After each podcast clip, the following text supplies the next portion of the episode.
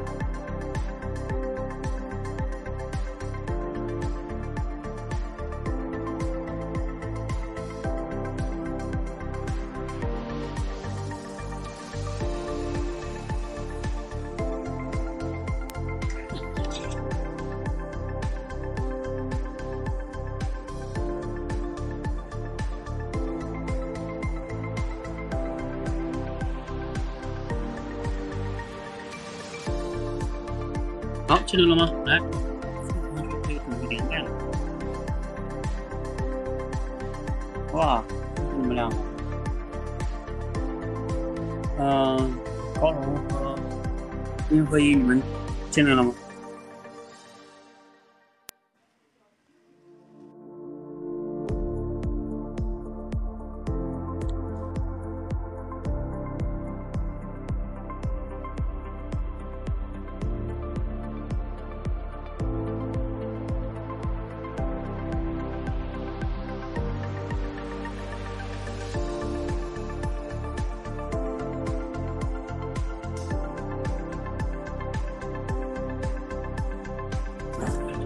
进来了哈，真言合一，来，你们进来可以连麦了哈，来来来。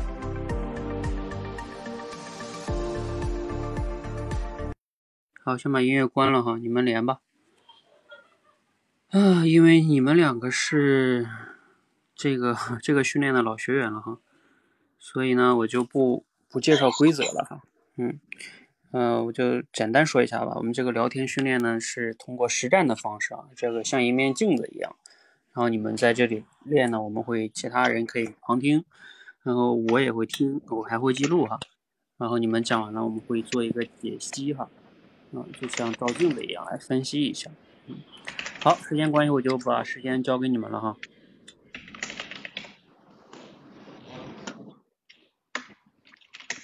来，知行合一你好哎，高荣你好，啊，又见面了。嗯，又见面了。我先呃，早上我看了就是两组，就是剩下的两组都完了。我我说，我想呢，估计知行合一会跟我一起聊。果然一会儿就知行合一上来了。因为每次聊天啊，感觉确实能够提升不少。嗯、所以说，呃，这个聊天啊，一般嗯、总是愿意及时报上名，报上名以后呢，特别是在聊的过程中啊，就像汤姆教练所说的，就像一面镜子一样，不仅能够提升自己的认知，而且呢，嗯、能够在一块儿互相交流的过程中能沉淀认知啊。嗯，对对，就是意识到自己的不足在在哪里，可能就是自己呃难以悟到的这地方，呃，通过在在这里暴露之后啊，教练指出来，我们就可以呃找到了自己的最大的缺点的地方，呃嗯，以后呢就可以慢慢的在这个地方呢再去修炼，让自己的聊天能力的逐步的提升。那呃最近呃最近在干啥呢？呃，我们今天啊，嗯，这两天都在创城验收啊，创城就是创建那个文明城啊，然后我们单位的干部职工啊，都在抽到那个大街上去站岗去了，迎迎检去了是吧？哦，对，迎检了挺好，对，挺好的。啊天天老热了，今天天挺热的，不过今天今天下午，呃，他们就走了，嗯，检查完了以后，然后一般就撤了，说是志愿者，我们都是志愿者，然后都安排到这个大街上，大街小巷都进行搞这个迎检了，嗯，主要是维护秩序，那中午挺热的，白天，白天挺热的，嗯，那那怎那那怎么怎么避暑的呀？就站在大街上吗？避暑这一块儿，其实我关键的还是在一个合理安排。嗯，因为我今天跟那个电力局的一个同志在一块聊天的时候，时候他说啊，从早上一般几点啊？从六点开始，就是一直要站到嗯十二点，然后从十二点以后，呃两点以后，然后呃下午两点半到嗯五点半啊，也就是说基本上就跟那个下午基本上跟上班时间一样。然后其他的这个情况，你像上午的时候是站的时间相对来说比较长一点，长一点，主要是在于合理安排吧，我感觉，因为我们这儿就是把这个人员啊都统筹安排了，把这个所有的人员基本上都合理的编排，也就是说，因为考虑到女同志要上午送孩子，所以说我把这个我安排的时候，就是把我们的女男男同胞啊，一般先安排了几个人，八八九个人，然后直接先上岗，上岗了以后，然后到九点。嗯，然后再第二班再轮换，而那个电力局的那边，嗯，安排的时候呢，因为天气比较热嘛，所以说他一一天就占了，呃，一个人就占这个一天啊，所以说中中午有时候他他给我抱怨，他说连吃饭也吃不了啊，而且又特别热，差点中暑啊，我说我后来有一个感叹，就是说确实应该合理安排是很重要的哈，嗯 嗯。你说到这这么热的天，确实也是会担心担心到中暑这一块啊，确实的，嗯，那最近有下雨吗？这个就是会会有没有凉快凉快的时候？现在下了，他们创城创完了以后就开始下了，然后我们这儿这不现在正在下外边，刚才给你聊天的时候，一下子天天气普降大雨，把这个闷热的这种天气呢有了很大的缓解。嗯，那挺那那还是好一点，呃，就是想到了那个白天在那站岗的时候，那个那个温度啊，确实也也会受不了。就这个，你根据你介绍的时间，差不多就是八小时，最少要八小时时间。对呀，嗯，肯定的，嗯，所以说，嗯嗯，那还是，你说，嗯嗯，那还是就是精神可嘉的。就是为了那个把文明建设城市啊，就是这个拿拿下来啊。对，每个人都出一份力吧。我感觉感觉这个事儿啊，平时是工作很重要的，嗯，不过在关键的这个时间节点，我们都去上街去维护秩序，嗯，也是有一定的这种促进作用的。确实，在这个嗯车辆的这种嗯摆放啊，包括这个交通行人的这种。嗯，疏导啊，因为以前呢，就是呃，可能是人的这种，虽然说我们一直在呃管理这个非非机动车，但是呢，每个人这种情况素质也不一，所以说有时候在管的过程中啊，有时候还有抵触情绪。面对这个抵触情绪呢，啊，不过面对整体创城的这种氛围呢，哎，还是可以的。呃呃，经过长期的这种倡导，都能够维护秩序的，还是。哦，对你你们也起到了这种示范的这种效应。也是能够推动他们的积极的也去维护这种秩序，呃，挺好的。对他这个确实在这个管理的过程中，嗯，有时候一个是政府，它主要是起一个引导作用，而这个真正的，嗯，靠这个文明的提升，还是在经济呃层面发达了以后呢，经济基础发达了以后呢，慢慢的这个随着这种人的素质不断的提升。他这个遵守这个交通法规啊，包括文明的意识啊，慢慢的也就会逐渐上升的，嗯，这是一个过程，嗯。哦，其实其实也还有一一个这这么一种就是监督的作用，就如果你们那个文明城市如果是呃能够得下批下来的话，其实也也可以促进呃为了维护啊这个名誉的话，会更更加良好的来维护当时秩序啊以及呃。卫生环境呐，就是整体的这个居民的这素质啊，都会推进啊，都会提升。其实也反过来是一种监督监督机制。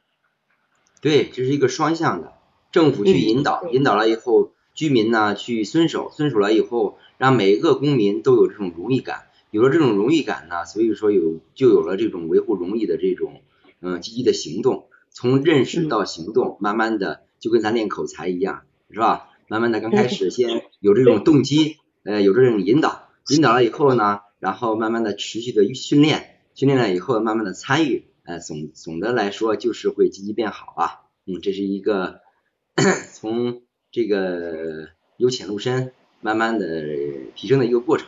对。哦哦，整整体的那个准备的时间，嗯，大概有一年的时间。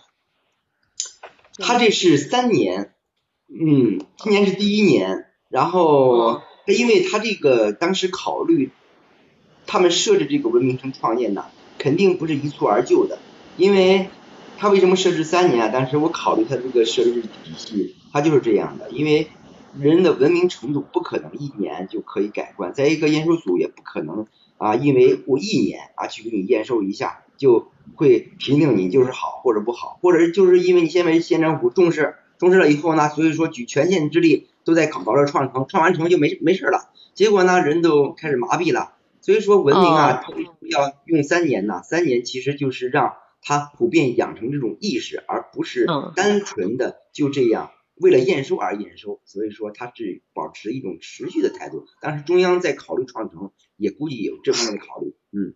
哦，也是鼓励鼓励我们养成习惯，是吧？潜移默化，不能因为有这种迎检思维，有迎检思维，也就是说，直接就是为了检查而规范自己的行为，结果检查过去了以后，该咋样咋样了，那也不行。所以说，这三年是一个期限嘛，所以说，嗯，还得工作，还得做在平时吧，然后再加上这个突击，嗯，这样呢，然后点面结合，哎，有时候。对于整体的工作也是一种促进。嗯，让让这种就是呃想想把自己的城市变成这种文明城市的这种理念了，成为一种习惯，就是也就是在政府领导层的这个指导下，所有的居民呐，以及其事业单位的这些工作人员呢，一起一起努力啊，然后将城市建设的就是越来越美，是吧？对。它这个是硬件与软件相结合的一个过程。首先有硬件的投入，硬件投入以后，然后有了一个整体的这种城市框架，有城市框架以后，然后慢慢的，它必然的这个人的素质啊各方面以后，随着这种经济的好转，哎，上层建筑精神层面也就有了一定意识。如果就像我们刚开始建这个县城的时候，呃，十年以前啊，有的随地吐痰啊，或者是呃。安排了建了一个广场，然后广场或者公园随意的这种践踏这个公共设施，所以人的这个思维都跟不上，跟不上以后，慢慢的，哎，现在嗯人们就普遍就没有这种情况了，嗯，所以说看来这个文明冲创建呢，跟这个经济还是有一定的这种基基础的，然后慢慢的，然后根据人们的这种意识的发展，不断的这种转变，这种提升这个文明意识，然后它呃是潜移默化的过程，嗯。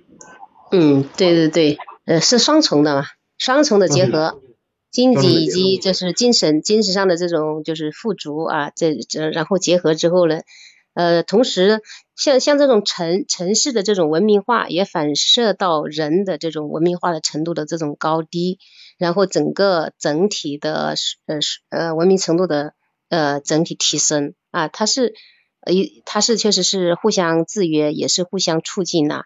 啊，最后来形成的，呃，这样，呃，最近，那你今天，呃，你你迎接检查之后，还有没有就是说，呃，感觉有欠缺的地方？就他们有没有指出有欠缺的这些地方？这个肯定有缺点嘛，因为做的工作即使再完美，它肯定也有提升的地方。它有提升的有问题不可怕，就怕没问题，就怕有了问题不知道。然后经过督导组检查，慢慢肯定他会发现一些问题。根据这些问题呢，只要不是实质暴露的这些问题呢，一般都可以进行纠正的。因为本身文明程度它也是一个呃，相当于点线面结合的这个层次，它是一个以你比如说它社会主义核心价值观吧贯彻的，它就是一个国家层面、社会层面和个人层面。其实我们这个文明啊，它有些时候。它这个检查啊，主要是这种硬指标啊，这些软指标很多时候它也检查不了那么细，所以说啊，这个事儿，嗯，一方面靠它检查，它当然今年的考核指标设置的比较全一点，但是另一层面呢，就是还得说把这个从个人层面怎么来融入国家的这种呃这种创建的氛围，然后国家层面搭建一个框架，让个人更好的致力于文明之中，这样呢相互促进才能相得益彰嘛，是吧？嗯，对对对对，嗯，我看你就是对这一块体会的比较深刻估计就是你对这一块的呃，它的这个理念以及它生成的意义也研究了一会儿了，是吧？研究的比较深刻。哎，你说这个嘞，挺好啊。就是汤姆教练不是最近做的这个认知侠课程嘛？嗯。然后其实以前呢，嗯，没有这种工作反思的习惯。嗯，后来呢，就是自从参加了咱们嗯汤姆教练的这种口知口才界认知侠这个社社云以后呢。嗯，就开始反思工作呀、生活呀，包括这个育儿啊，呃等等，嗯，这些层面的一些这种认知，以前就是一般干一天就过一天，呃，没有什么反思的习惯。后来听了汤姆教练的这种认知的这种引导，然后慢慢的现在加入了知识星球，然后慢慢的写一些认知，就对这个工作啊，呃，就有一些沉淀，嗯，发现这个确实挺好的。我不知道您在这一方面。呃，认知这一块也加入这个社群了。嗯，您在这方面有什么嗯心得和感悟呢？嗯。哦，我还没有嘞，我我这嗯，呃，对，还没有，我迟了一步。哎呀，马上你加吧，这个这个社群其实挺好的啊。嗯，我知道，我知道。底层思维。嗯，对，我们就是这最近呃，就最近这两年，就是追随他们教练谈的谈，就是练习这个过程中，也接触到反思这个词。其实这个反思一词，我们就是也一直看得见它啊，但是呢，就是没有把它运用到自己的生活工作的各个层面。其实也是啊，比如说每一天的工作下来，你你反思的时候，你绝对会去找到。你没有想过的那个点啊，比如说跟今天跟谁哪一根接洽，或者为工作回，或者是为呃工作上的事情的推进，跟他的交流过程中，你如果是回来反思的话，也可能会考虑到你跟他在一起还没有交流到的那些成分。这种反思是促进自己相对的这种一种思考的过程，应该是呃非常好的。就是目前呢，我们怎么来把它养成这种习惯？这个在这个点上呢？呃，因为前面那个自己啊一直在工作学习中，呃是没有运用这个反思的，所以这时候把它呃把它就是说形成习惯，应该是还还需要的就是不断的督促督促自己，就是说在在你工作的嗯同时，在你在去做这件事的时候，你那种反思能不能够如影随形的，就马上来来反反思自己，你这时候跟人家的交流，或者你在做这件事的时候，你所安排的东西。嗯，能能不能够再优化啊？就是及时的那种反思，这个这个训练应该是对我们，包括我们自己或者是我们呃一起有这种学习理念的人来讲，应该是非常好的这种方式。对，刚才您说了，就是那个习惯很重要。其实无论什么事儿啊，刚开始我们在做的之前，肯定有一些畏难情绪，但是咱跟他们其他人不一样，咱是有社群领。社群这个教练来直接帮着咱来做这个认知的，所以说我感觉这其实是比他们要呃有一定的这种先觉先知的这种条件，嗯，特别是嗯，比如说每日反思这个习惯嘛，今天跟涛教练在一块聊天的时候还说这个事儿的，他就是说嗯，利用了两个工具，以前我就是说好，每次都正式的进行去反思，然后结果就不愿去做了。后来汤姆教练推荐了一个工具啊，就是那个工具啊，就是可以碎片化的这种思维，然后你想什么就记什么，然后就是嗯那个英文名我不知道叫什么啊，然后就开始我今天也注册了，注册了以后，然后就开始启用，启用以前呢就是通过幕布来进行记录一些这种心得和感悟，现在呢就是嗯幕布呢它比较是注重于系统化思考的，条理化思考的。而平常呢，我们需要一些碎片化思考，比如临时有了一些这种想法，就得抓紧给它记下来。哎，你记下来过程以后，然后再加以梳理，梳理完了以后呢，把这些临时的思考，因为它都是转瞬即逝的嘛，所以说你把它及时的记录下来以后，及时的在哎没没事的时候或者夜深人静的时候，把它再抽离出来，然后放到自己的这种知识框架体系当中，这样呢，幕布又帮你整理的这种知识框架。结果它两者结合呢，又是一个相互促进的这种作用。其实它嗯，对于提升我们的认知很重要，就跟汤姆教练所说的那个认知客体化嘛。哎，我们把这个认知、脑袋瓜的想法都是自己的都说不清的，然后说不清怎么办？让他写出来，或者说出来，这样才能清啊。所以说，也就是我感觉这是汤姆教练搞这个认知侠的一个初衷吧。所以说，就是让我们养成一种习惯。嗯嗯嗯。好好好，我们先到这儿哈。这个这个后边这块呢就聊认知侠了哈。然后我们先到这儿，时间也聊了十七分钟了。嗯，你们先简单说说吧。今天人有点多，嗯。对，高中先说吧。嗯。嗯。今天的话，整体的，呃，我我们聊的时候，我我感觉，呃，我和你比，就是我前我和你聊聊三次嘛，前两次的，嗯，聊的那个话题的粘连度要比前几次还还要好一些，嗯，是就是说我们也是在围绕一个话题的时候，它的那个多方面吧。是，然后去展开的去聊的，并且这种聊的之前是没有想到要去聊这个话题的，就说是一个展现的话题，然后你们两个随机性的去对这个问题的看法展开。呃，这个这个要比前面呢，呃，我们和你聊的时候啊，就是有有一种促呃叫什么促合，就是就好像是来来促诉诉，比如说呃我这时嗯我需要回应一下，才好像能够呃跟他接上话题一啊。这这比这个的要要比前还好一些，但是我自己的问题就在于我递话的时候啊，比如说我说完了以后，呃，如何呃承上启下，就是你接着说的这个点，我就一直在这个上面 做的不够好，我好像我一说完了以后就完了，就就没有一个引导词，诶，你让你就是感受到，就因为我我的话题讲完了，你能接着说，就在这一块，我我一直还没有找到方法。好，斌哥，你来说。好嘞，我今天总体的感觉聊下来了，嗯，亮点呢就是比较顺畅，嗯，怎么来说顺畅呢？就是说一些话题啊，因为刚开始呢，就是我现在聊天的过程中啊，总是感觉没有话题，然后结果经过高荣这样一提示呢，然后开题比较好，所以说就说到了这种工作。工作了以后呢，然后就结合工作的一些思考呢，我们就嗯，相当于顺带展开啊，你一句我一句，然后说到了这种认知，嗯，创成的这种意义，以及这个因为都是普遍我经历过的，所以说讲的过程中，嗯，有些感悟和思考，感悟和思考呢，其实这个东西呢，就是相当于嗯嗯，就是平时的这种沉淀呢，后来自然而然的又嗯谈到了这种认知侠。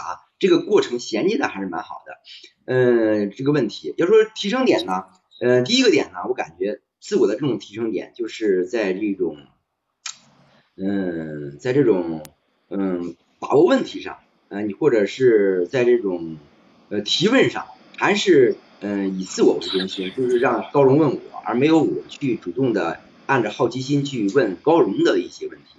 另外呢，我们俩共同的问题，我感觉就是。还是在这种回应上，或者是在自己说的部分中有些过长，嗯，这个问题啊，呃，这是呃大体就只有这两方面吧，嗯，以后的提升点呢，就是按他们教练的这种课程体系呢，慢慢的再进进一步加强觉察吧，嗯，然后再改正，完了，嗯，好，那个工具那个我一会儿发群里边，我在这说，呃。呃，说一下你刚才聊的啊，怎么说呢？前边的聊的呢，就是说是比较顺畅，然后呢，可能你们应该也知道我想说什么，就是最大的问题就在于，嗯，你们一直在聊这个，这个又是之前说的事实类的信息，是吧？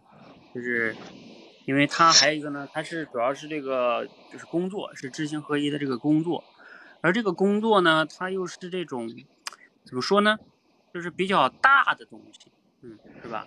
然后，嗯，就是你们聊这个话题聊的太久了，嗯，我不知道你们两个有没有觉察，就是就这个话题，嗯，我个人觉得是我们在聊天的时候，你们其实是要什么方法？是引导一下，是能聊得深一点，或者是能聊的跟我们有一些什么关系？嗯，就是那种疗法，否则，因为你像这种本来这种像这种工作呀，它就有一些大而很大，这种工作本来就大，是吧？嗯，说的再那么什么一点，就是呃，我就是觉得他可能有时候也有一些这种，就是政府的这种形式啊，或者什么的，是吧？就跟我们可能有时候他他比较远，然后你们一直在聊这个，嗯，就是只只是从我说的这个聊的感觉上来说，他不是说有那么多个人的这个感受啊，或者说，嗯，很多的观点呀，嗯。不知道你们会不会有这种感受哈？嗯，你们两个在聊的时候没有想着想换话题什么的吗？有想，有想换话题。这个东西 确实，我刚开始也也有这种觉察，因为这个，嗯，这个问题呢确实有点大，嗯，然后涉涉及到这种氛围，确实没有结合我们这种个人的这种观点和感受来展开。嗯，你比如说。我对于这个工作有什么态度或者感受，呃，这一块儿，嗯，没有深度的这种挖掘啊，也就是说，嗯，或者厌烦啦，或者是呃，嗯，有有把这个情绪再再进一步的这种，嗯，展示一点就好了，属于我没有这种及时的这种提示吧，嗯。哦，教练。教练好，就是在在如果是调这种呃聊这种大的话题的时候，呃，就是可能就是要引导到点，就是它大的嘛，就引导到那个点上，点上的就是两个人能够就是在小范围之内去聊深一点的这这么一个，是这样。嗯，我觉得就是两种吧，就是要是我当时是高荣你的话，我可能啊或者我是知行合一也行，就是说。呃，就像聊这种话题呢，两个维度，一个是说，比如说，如果你就聊这个话题，你要怎么样能联系到说，比如说像这个什么争先进城市是吧？优秀城市、文明城市这个话题，你要想办法聊的时候，聊到怎么能跟我们，比如说跟个人，就是对，你看他们这种属于叫管理一个城市。要让一个城市变得更加文明、更加什么，其实这个很难的。然后这个过程中，比如说像他们过去都做了一年了，就是说，比如说像高荣，你可以问一下这个知行合一，你们过去这一年就是为了达到这个这个城市，你们都做了哪些措施，或者说，就怎么样能让一个城市的人，对吧？大家都能变得文明起来一些，就这个要怎么怎么弄，对不对？就关键的措施是什么？能改变这些人吗？还是说？哎呀，这最终也就是个形式主义，是吧？就是到底这个事儿，呃，就是从这件事情上，就他们有没有一些什么很很很，就我们外外外普通人不知道的是吧？因为咱们是市民嘛，咱们也不知道政府到底都怎么怎么干的，是吧？啊，或者说，当然这个呢，知行合一方不方便讲，咱们就不知道了。你要说好的，我相信他肯定是方便讲的，是吧？啊，嗯，就是他们主要做了什么？嗯，这是一个。然后还有一个是什么呢？就这个事情是。呃，能，比如说他要是聊了对这个城市的管理，还有一个是，比如这个事儿，他对我们个人来说，无论是管理公司还是管理家庭，其实一个公司一个家庭，它也是一个组织，是吧？它也需要大家能变得更文明啊。你想个管一个城市多难啊，是不是？啊，嗯，那在这个家庭啊，或者说对我们个人公司的啊什么这些启发，这不就联系到更个体化了吗？是吧？嗯嗯。就是，其实这个就是我在那个认知侠里边让大家做的，就是说你去学一个素材的时候，你要联系实际去，看看能给自己的实际带来什么启发，就你的工作跟生活。对。啊，你比如说这个创文明城市这件事儿，你说它对对我们那么大一个事儿，可能你联系自己也可能会得到一些启发。嗯，就像比如说我们自己前段时间看那个电视剧那个《觉醒时代》是吧？我们共产党去啊，就是给中国寻找出路嘛，对吧？那你看那些人在那儿摸索呀，其实站在我们个人，无论是自己找一个未来的出路，还是一个公司，他可能也是这样一个摸索的过程啊，没有人是绝对对的哈。嗯，就是这种联系实际的思维能力，也就是有点像我们那个主题升华的能力，或者说就是这个启发的能力，嗯，这样的话题就能落地啊，要不然你们就一直对一直在聊这个。可能跟你们每个人太远了，嗯，然后你又不了解，对不对？你比如说高荣，你作为外行，你也不了解，是吧？然后知行合一是了解，是了解呢，但是呢，你又没有问到一些他说的这些呢，可能当然他后来说了某些有一些观点哈，就是这个，比如说他讲到了一个观点，就是这个什么经济的发展啊很重要的，嗯，但是他只是讲了这一个点，对不对？就是就这个文明城市的创建，除了这个经济发展，还有没有别的关键因素呢？是吧？就是就是怎么能能弄这个文明城市是吧？能让这个城市变得文明，不仅是经济发展吧，是吧？嗯，那要是如果是经济发展是重要的话，那就不要搞别的虚的了，对不对？那还是全力发展经济吧。啊，你比如说像像我我自己瞎想的，比如说像什么，你是不是要没事儿这个你们要城市搞一些这种，让新闻部门去发掘一些文明人物啊，是吧？榜样啊，就你们这个城市的榜样，然后你要在这个城市去树立这样的榜样，就这种精神文明建设嘛，是吧？啊，我不知道，我也随便说的，我说这个意思啊，嗯，嗯，好，我这是一个，然后看看你们还有没有别的哈，我再细看一下这里边的细节哈。你看前边呢，你们主要就是在说这个。创收啊，然后你又问他怎么避暑啊，是吧？你看这些都是一些事实类的，然后有没有下雨啊？呃，抵触啊，就这些都是一些偏向于事实类的，呃，监督啊，嗯，后边那块就算是有一些观点了，就是知行合一说经济那个部分，嗯，荣誉感维护啊，准备一年，嗯。鼓励三年，软硬件，问他有没有欠缺的地方。你看，你问他有没有欠缺的地方，这个呢，他也是说一些比较很大的话题，是吧？嗯，然后体会深刻。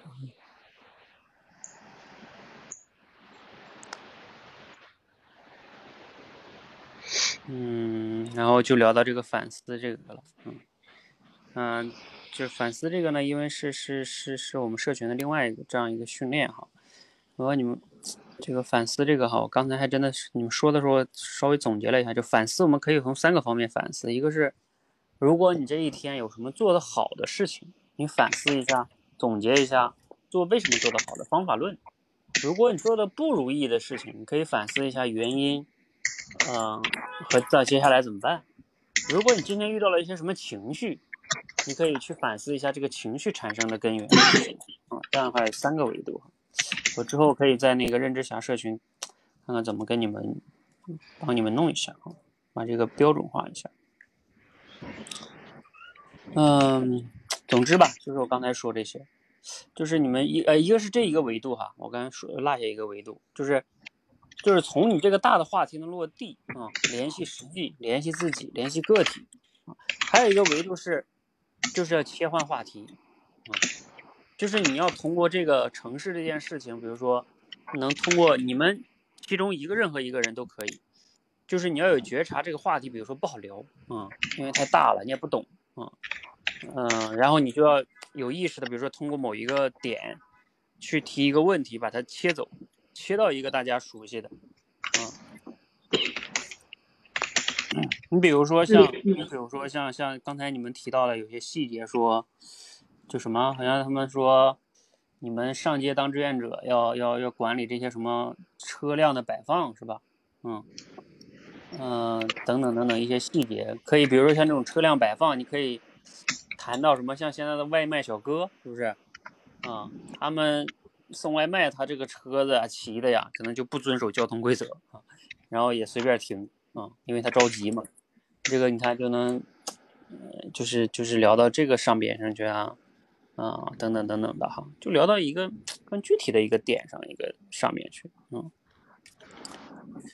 嗯，就总之我觉得你们要学会切换话题也挺重要的，嗯，要不然你在这个话题上，你想啊，就硬撑着，那你聊不下去是吧？时间长聊不下去，嗯，又聊不下去，然后两个人又硬撑，那你这个就就比较麻烦，嗯，嗯，对对，对。啊，这个这位同学问是一开始定好的话题吗？还是随机聊？我们是差不多算随机聊吧，嗯，因为我们不去限定话题，因为一如果如果限定话题的话，比如说我们就让你们聊工作，就让你聊家庭，那其实反而更更被受限制住了哈。我们就是随机聊的话呢，它才就更反映出你在现实中的一个一个一个能力也好，或者随机应变的能力。因为你本来啊和别人聊天的时候，它也不是一个固定在某一个话题上聊的，嗯。就是啊，在这里我再跟你们强调一下，聊天的目的不是为了固定聊某一个话题，解决某一个问题。解决某一个问题的聊天是沟通，那不叫聊天。聊天如果说他非得给他设定一个聊天的目的是什么呢？是拉近两个人之间的距离啊，就是你们能通过聊天，哎，发现对方哎也很懂自己，聊得很开心。聊完了之后，你们俩的关系变得越来越好了。甚至还期待着下次呢跟他再再聊聊啊，就是你跟他聊，你能，就是我们都知道那种好朋友，对不对？你的好朋友往往就是，可能你跟他聊的就是比较好的。那为什么你愿意跟他做好朋友呢？一定是你跟他聊的时候，你觉得话呃话投机，对不对？我们也知道有句话叫话不投机半句多啊，就是这个意思啊。你要跟那个，包括我为什么把这个聊天叫畅快聊天啊？就是畅快聊天，它最终的目的是你会感觉时间过得很快。啊，不知不觉就过去，比如说十分钟、二十分钟就过去了，我会忘记时间，而不会说，哎呀，这个这个聊的，对不对？哎呀，就很很很很煎熬啊，那一定是有问题的，嗯，好吧，我先把你俩下了哈，因为后边还有两组，嗯，呃，来来来，那个下一组同学可以连麦哈，潇潇。吴主播在吗？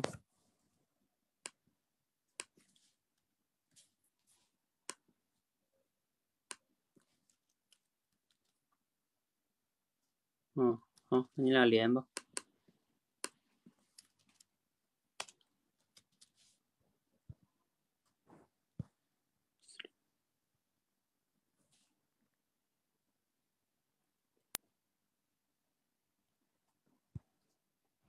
嗯，对吗？是不是连上了是吧？嗯，汤姆老师好。连上了。嗯嗯。好，那你你们啊，我说这个潇潇应该是第一次哈。对，第一次。嗯。汤姆老师晚上好。OK OK，我说一个规则哈，就是我们这聊天，刚才那个同学也问了，说是不是随机聊哈？是随机聊，但是呢，我们有一个限定，就是有一个话题尽量不聊哈。就是尽量不聊你们在我们训练营训练的话题啊，呃，其实按理说从我们宣传的角度来说是应该建议你们聊的，但是从我们这次训练的角度来说是不让你们聊这个，因为你们聊这个就会变得就变成一个同学之间在谈具体的话题了，哎，你怎么练的呀？我怎么练的呀？那这个就变成了就没有难度，嗯，说白了是不是？嗯，这个你俩一聊，这个一会儿就聊十分钟。所以呢，你聊其他的生活呀、工作呀，其他都可以啊，聊社会现象啊，什么都可以啊，好吧？嗯，那你们可以开始哈。啊。嗯。啊，你好，小同学。哎，你好，吴主播同学。好，小同学，我先做一个自我介绍吧。好的。是，呃，我叫吴主播，然后来自贵州。呃，就是从事汽车行业大概有个十十五六年吧，然后，嗯，比平常的嘛，比较爱看书，然后基本上听听书这些，呃，平常打打篮球这些，嗯，嗯，你你呢，小小同学？啊，嗯，你好，我是潇潇，我来自江苏泰州。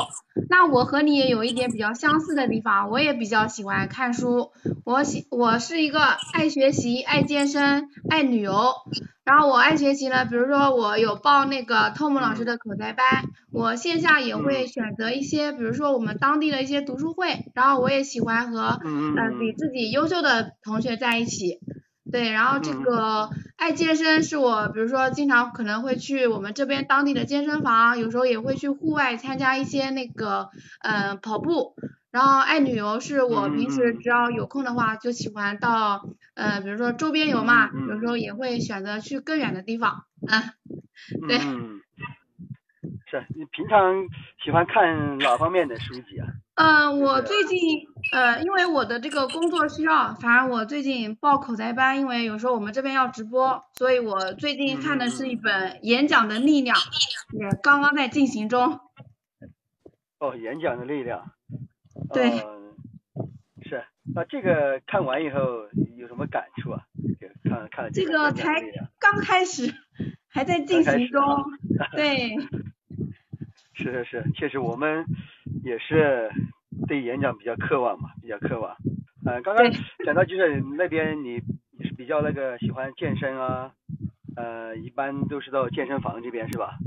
对，健身房是的。嗯，呃，健身这块的话，呃，给你带来什么改变呀？健身一个是呃保持一个身材嘛。就是女孩子嘛，肯定是比较注重身材的。然后呢，一个就是锻炼自己的身体，然后健身呢还能分泌多巴胺，反正就是会兴奋。所以我感觉工作压力大的时候，我就喜欢到健身房去运动一下。那那你有什么兴趣爱好呢？呃，我就喜欢听听书，然后平常的话就一周打打篮球吧。其他就是刚刚讲的健身这块，因为也报过。报过两年的那个年卡，但是基本上去了第一呃刚开始的时候还比较兴奋，一般一周的话去个三四次，呃还请了私教，慢慢慢慢的私教课一完，哎呀基本上一就没去了，一个月去一次，后来就彻底放弃了，就一直没坚持下去，这块也是比较惭愧的。刚刚刚好你刚刚聊到你在健身房，我想了解你是怎么坚持下来的这个健身这一块的嘛？是什么力量支撑你？啊？呃，一个是呃，我们这边的话，因为那个健身房它会有那种各种类型的操课嘛，我比较喜欢上他这边的操课，啊，比如健身健身舞啊，或者有那种瑜伽啊，就是一个是我感兴趣的东西，所以我就会坚持，然后每天对每那个课程都充满了期待，所以我就自主的愿意去，对，去健身房。是是是，确实，因为只有只有喜喜欢了才是才会啊花更多精力去进去吧，确实确实，嗯。对的，是的，就像学口才一样，要对这个有兴趣，所以才会每天都要坚持打卡，提升自己。是是是是是，对对对对对，是是是，嗯。那那这块嗯健身啊是吧？健身这块呃给你生活带来什么改变呀？就是这块。给我的生活啊，嗯，给我的生活就是我觉得就是我刚刚讲的，反正就劳逸结合嘛，工作生活一般我还分的比较清，反正我觉得对一个健身就是带给我们带来愉悦感解压，对，就是人不能只顾着工作，也要两者就是一起并行。嗯嗯嗯，是是是，确实。那个，那您您是从事那个汽车行业是吧？哎，是的，是的。是汽车销售行业吗？就您是负责销售的。对，我们属于汽车 4S 店，销售、售后都都在做，哎。哦，我觉得人家那个就是销售顾问做的好的，真的挺厉害的。销售是一门学问。嗯，其实干哪一行都是学问，销售顾问确实，因为也是需要不停的去锻炼自己的表达能力、沟通能力嘛，各方面。啊，这个也是非常关键的，确实，嗯。对，对的是，那销售就是把自己的产品，我觉得就是人家认可你，真的就是内心，如果人家一单成了，我觉得自己的内心是非常激动的。哎，是是是，这个确实，这个确实，就做销售，成交那那一刻是非常兴奋的，非常兴奋的。对对对，因为因为我最近也投了投了，就是业余投了一个小项目。但我就觉得田鸡就是坎坷也比较大的，最近我一也一直在想想方设法的，就是把这个项目能推销出去。像比如说我今天去我们当地的这些就是比较大的那个商业综合体嘛，我印了那种比如说九点九元促销的，就是在那挨个在那儿就是发这种小的名片、小的卡片，然后就是希望把这个产品推销出去。反正有人是遭冷眼的，也有的是人家还比较认可，还想去体验一下，就觉得销售其实真的挺。挺难的，你把销售琢磨透了，其实就是与人打交道这一块，我觉得应该是就是越来越 OK 的。哎，是是是是是，互相学习。是是是，哎，你们是现在是搞一个什么新产品？刚才你说的是？我是和我的朋友一起，就是在网上看的那种抖音上面的那个网红过山车，就是那个小型的过山车，啊投的这个哦产品，就是那个玩的这个小小，对，玩具玩具，呃，是吧？不还是也不是玩具，反正网上叫坑爹过山车，是爸爸在那儿脚踩，或者是呃小孩儿坐上面，也可以是自己的老公骑老婆都可以的，就是脚踩脚踩上去，然后那个就是一个小型的过山车，有一点点小刺激，哦嗯，哦，是是是，这个确实没没没体验过，没接触过这方面的东西。对，后期我们可以微信加好友，可以可以多聊聊，多沟通，嗯，向您多学习。是是是，没问题没问题，没没没，这个不存在不存在，就大家相互交流，相互沟通。嗯，嗯听的听你讲倒是挺好玩的，因为刚好因为我我家也是有有两个小孩嘛，听你哦讲这个大人孩子。哦，呃，就是这种过山车，它是实体的这种，就是相当于一个实体还是虚拟的？啊是实体的，哦，实体的，就是像玩像那个公园里面的玩那个那对对对，那个游玩项目，哦对是的，对哦，那个项目啊对游玩项目。哦，那这个应该还是呃做了那么长时间推广起来，呃你感觉怎么样？这个这个项目？呃，这个项目的话，主要是我感觉，就是我最近也有在听书，我我是那个我听的樊登读书，像那个老师讲的低风险创业，我就就觉得可能这个项目，他就讲的要在自己擅长的领域去做，就是自己能做的，我就想这个领域太擅长，所以我觉得这个可能是冒那么点风险，但既然就是我已经投了这个项目，我就感觉就是要坚持下去，想解决方案，所以我们今天就想促销的，然后正好是我八点赶紧赶回来，就是上这个就是聊天，我之前已经去发了名片，反正今天已经有十几个小孩玩过了，就感觉这个方法应该还行得通，嗯嗯嗯，反正就是坚持往下走吧。是是是，就是九块九体验一次哈。对对对，对，嗯，我想，我也。想像像您家两个小孩儿，您这么就是热爱学习，应该在家里是很好的榜样啊。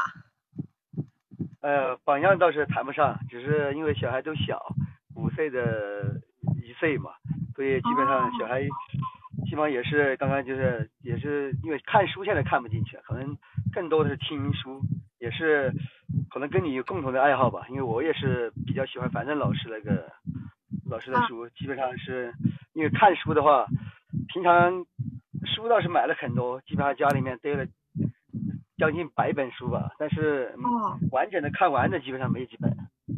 后来听了樊登老师读书，这个因为早上起来你刷的牙啊，或者洗了脸都可以去听，就相对要省事一点。对对对，看来我们兴趣爱好还都挺相似的。我也是，呃，嗯，挺好的。其实您这样就是我我就觉得就是积跬步以至千里，反正天天就这样坚持吧。反正反正每天的虽然是细微的，但积累下来应该是很大的。呃，是是是是是，每天日积月累，确实，他有时候那些改变就在无形中就慢慢的，可能自己还没发现，可能就改变了。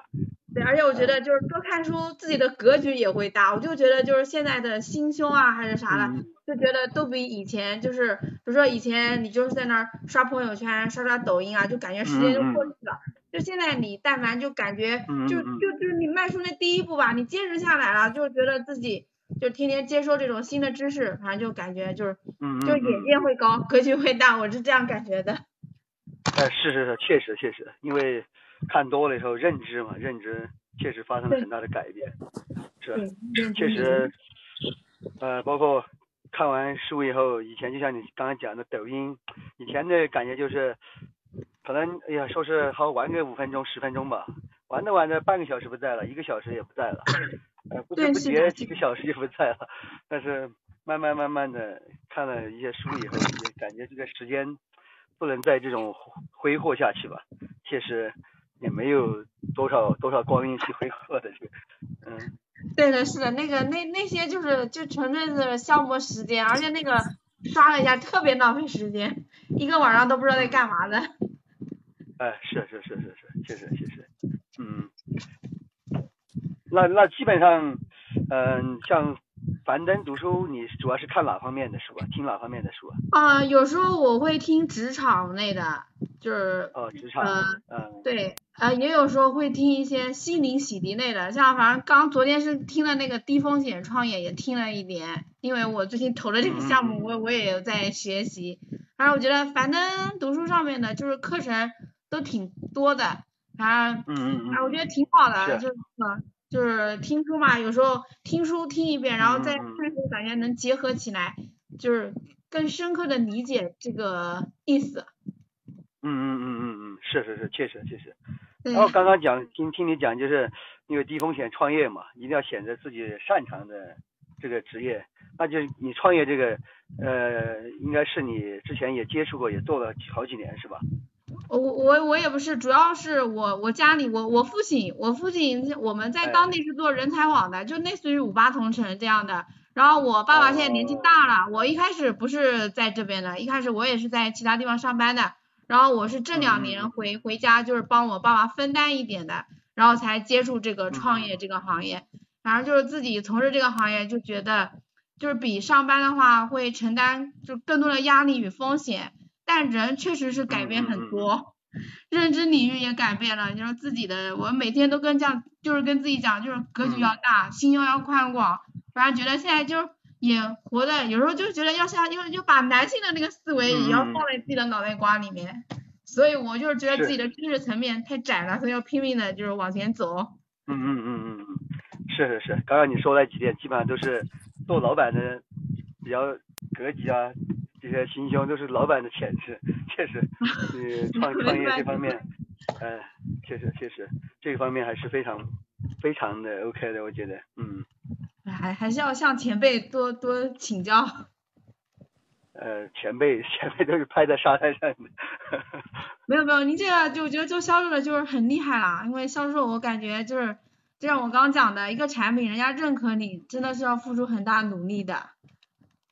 是是是，其实我们是做产品都是销售吧，就是其实就是把自己呃先销出去，让客户认可我们，呃觉得靠谱嘛，可能在推销产品可能就相对好推销一点，哎，对，是的，能感觉到，就是销售，就每个人就做销售都不一样的，有些人就亲和力比较强，好像就比如说我像我的话，我到外面去，我比较喜欢对人家笑，因为我感觉微笑是人家对你的第一印象，所以这个是最拉近嗯双方感情的，就是哪怕他不认可你，而且而且我一开始做销售的时候是，反正就是他嗯虽然他不嗯买我的产品。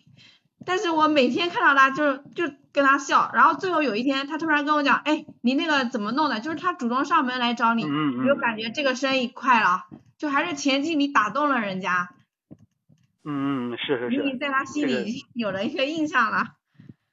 是是是，你说刚刚说的这个第一印象确实，呃，当别人一个微笑对别人造成一个良好的印第一印象的话，可能他比较信任你，比较信任你，接下来可能就比较好，呃，开展一系列的一个工作吧。哎，是，就因为爱笑的人总是会有很好的一个生意吧，应该是这种。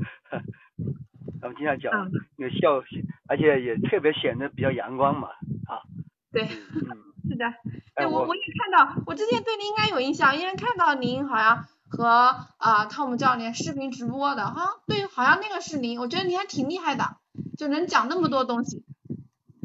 妹妹，其实我确实也也很惭愧，就是因为不能讲才才来到这里的，就是也是慢慢慢慢一步的，也就慢慢的练了练了，稍微有点感觉，但是确实还有很多的需要去提升的一些东西，嗯，但只是因为比较渴望嘛，啊，好，我们先到这儿哈，然后然后你们先先这个谈谈谈谈感受先，嗯。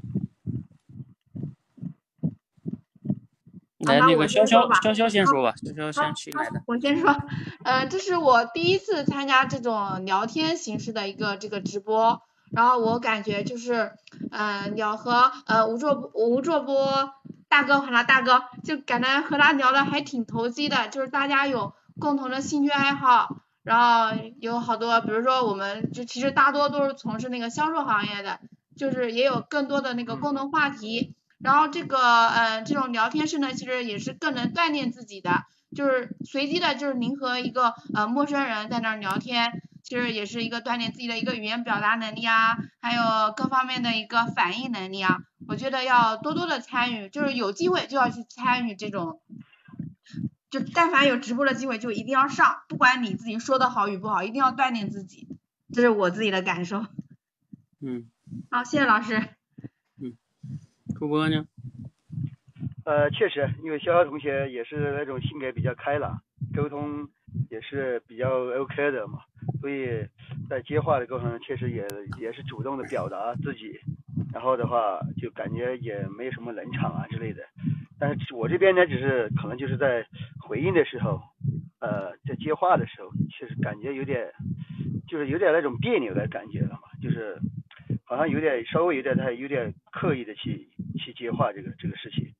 嗯，还有就是经常会，我是聊完才感觉，经常会有有有一些观点，就是自己呃自以为的那些不是观点嘛，就是有一些定义，然后去回应小孩同学比较多一点。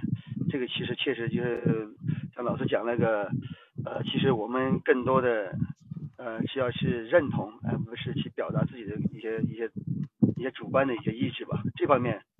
嗯，感觉稍微差一点，但总体来说，有些同学比较性格比较开朗嘛，聊的还在还是比较比较愉快，哎。嗯。啊，好，哎，潇潇，你是来我们这儿没多久吧？新学员是吗？对，新学员。啊。你刚来没有几天吗？嗯，我是哪天加入的？我现在在第二关，即听即说关。嗯。嗯，还没有一个月，没有一个月。OK，那你主要想解决你口才什么问题啊？嗯，我的口才呢，就是，嗯，我报口才班，一个就是刚讲的，因为现在工作需要，然后想就是一个就是上台的话，有时候比较紧张，但现在也有实地的那个上台的经验，也有过几次了，然后就是，嗯，所以现在胆子比以前大了。然后第二个呢，就是也是顺着老师的这个就是。嗯，课程往前走，然后现在是每天在念那个小故事，我觉得就是开口说嘛，就是一个就是我想就是自己的口脑协调能力都能有提升，然后还有语言表达能力都能有提升，就是后期如果直播或者上舞台，自己能够落落大方的，就是不要，反正我觉得就是说话的时候，当我自己语速慢下来了，就感觉自己其实是发挥状态最好的，如果说话越快的话，就说明我越紧张。所以就是想自己锻炼自己的这一块能力。嗯，好，呃，我觉得，嗯，你你你现在整体的这个状态还是挺好的，就是你想提升啊，包括因为你刚才也说了，你现在工作，你敢去大街上推销，呃，这个其实就是我们现在第三关心理素质关，会让大家去户外的一个挑战，啊，就是找陌生人啊，去去给人家去，他不是推销，推销已经挺难的了，啊。我们是找陌生人去去，比如说，甚至刚开始都不是找陌生人，刚开始我们第三关是让他去户外一个公众场合，你做一个，也不是演讲，拿着手机讲个故事，嗯嗯，就是一点点增加难度哈，所以我觉得你挺勇敢的，所以就前面这个当众表达，我觉得对你来说突破应该是不会很难，因为你很勇敢嘛，也很这个前面的关很重要，就是勇敢。敢敢敢说敢上，就像你刚才说的，嗯，这是最对的哈。其他的不要顾虑那么多。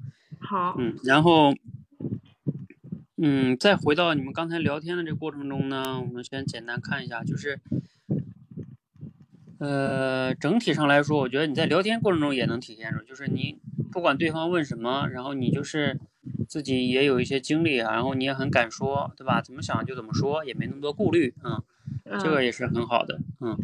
可能站在你的角度，就是说，我可能感觉你好像没有听那个聊天的课，是吧？嗯，就是聊天的课没怎么听，今天第一次来，我也不知道说什么。对，就是说你在提问上，嗯，你会发现全程下来，就是你提问会比较少，嗯，哦，对吧？也就是说，你你要你现在做销售，你你你会有体会的。销售这个这件事儿，它跟聊天最本质的区别是，销售是一个有目的的。沟通加聊天，就是，呃，你的目的是要把你的产品卖给他，但是在这个过程中是需要聊天能力和沟通能力的，因为你不能上来就是买买吧买买买吧是吧？啊还不行，那你肯定跟就像刚才你们聊的，得建立这个信任也好，那怎么建立这个信任啊是吧？那你跟他搭话的时候，可能就像你现在卖给小孩儿这个什么这个过山车这个事儿是吧？那你可能要跟父母家长是吧，闲聊一会儿，嗯，聊聊他家孩子呀，聊聊什么的。这过程中其实就是相互了解、聊天、建立信任的过程。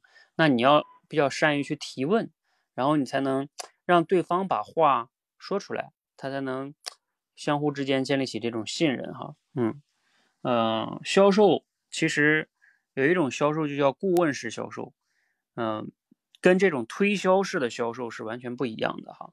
销售不是完全是自己在那说说说说说，嗯，你自己说的越多，就证明你销售能力越不强，嗯，嗯，这个是我觉得，就是你在刚才这个聊天中哈，当然因为你没有去听哈，就是是可以发现的地方哈，问题的地方。嗯，我再看一下具体的一些细节哈，比如说像你看这个看完有什么感触啊？说刚看。像前面这些助播这些问题呢，就都还行，都是开放式问题。问健身带来了什么改变，是吧？嗯，呵呵，压力大了，身材身体。然后你又问了一个是怎么坚持的，嗯。然后呢，他就说这个，啊，因为兴趣啊，因为什么的哈，嗯。然后你看这个主播，你在这个里面问这个问题啊，你记得当时就有一点问题了，是吧？就是你说那又给你的生活带来了什么改变？嗯，就是我跟你说，就是朱波，你在这个提问的时候啊，你提的问题是开放式问题，没问题。但是呢，就是在对方说完话的时候，就你刚才说的，你在回应上，嗯嗯，就是你要知道，对方说完话，你不一定都是要去提问的，嗯，就是。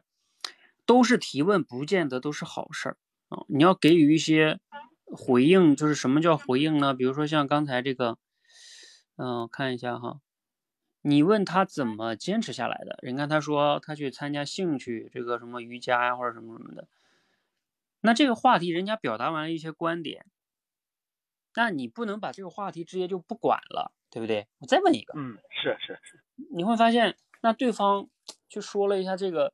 包括他前面也说了那个，就是，啊，这个锻炼给自己的身材呀、身体呀，是吧？压力大是能减压呀，嗯，然后当然这个呢，嗯，你也没有去接。然后像这个、这个下边这个也是，比如说人家是怎么坚持下来的，那你听完了人家这个观点，你是不是要有一些？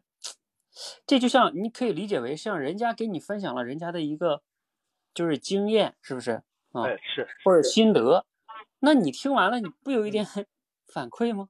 嗯，就是我我说我说的反馈，就类似于说，类似于，哦，哎呀，你这是根据兴趣哈，哎呀，我反思了一下，我过去去买健身卡，啊，我我就没有找到那里的兴趣，可能啊，你比如说，就是你可以要去反思的，这其实也是一种回应，是不是？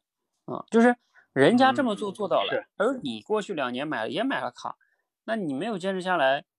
那你反思一下，你为什么没坚持下来呢？是不是因为你看人家这个找到兴趣，你是不是没有找到那里边健身房那么多项的一个什么无？因为他有的健身房是有小班课的，是吧？嗯，就找到这种兴趣啊或者什么的。这种就是说，因为对方给你表达了一个观点，你要回应的意思就是说，你要针对这个观点，他给你带来的一个反应是什么？你不能说人家说了个观点你没反应，是不是？嗯嗯，是是是。这个就像人家。给你打了一拳，打了个空拳，然后你你又来了个问题啊，又问我对生活有什么改变？呃，那坚持这个话题不白聊了吗？嗯，就是他说我。说的这个深入啊，就在于双方能他对方打了一拳，他感觉哎你接住了啊，是吧？然后你你俩这个来来回回的，嗯，就这个是一个，我觉得你因为你又是做销售的哈，对你是非常重要的，嗯。你跟客户聊天的时候，也可能会暴露这个问题的，嗯，嗯嗯嗯，是确实，嗯，这个是就是要是很好的去体会对方的情绪啊、意思呀，然后给予一些恰当的回应，接住这个东西。当然我知道这个说起来容易哈，但是你至少要意识到你这个问题啊，嗯，您可以去有时候听听，我相信你，你估计你们过去这些年，你们这个店里边有很多一些销售比较厉害的同事，对吧？啊。就是嗯你去听听他们是怎么接话的，绝对是接的好啊。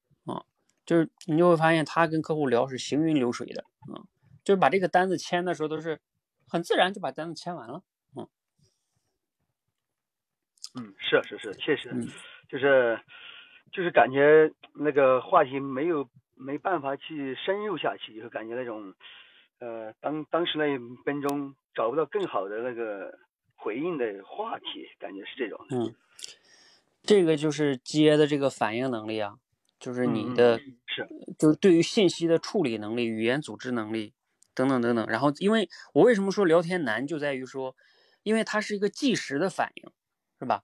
就是嗯嗯嗯，它不是说像你现在我给你分析完了你再去接，对不对？没有不行啊，嗯你你就是在那一刻，嗯然后你就要能在你的信息处理能力处理到，然后还要呢，就是有有合适的语言去接，嗯，所以它确实是不是说那种教个公式就能做到，但是呢，就是，呃，像我刚才说的，其实也是一个公式，就是对方如果说了某些观点啊，或者说某些事件，然后你可以去谈一谈，哎，这个观点给你带来了什么样的启发、感触，啊，就是说白了是吧？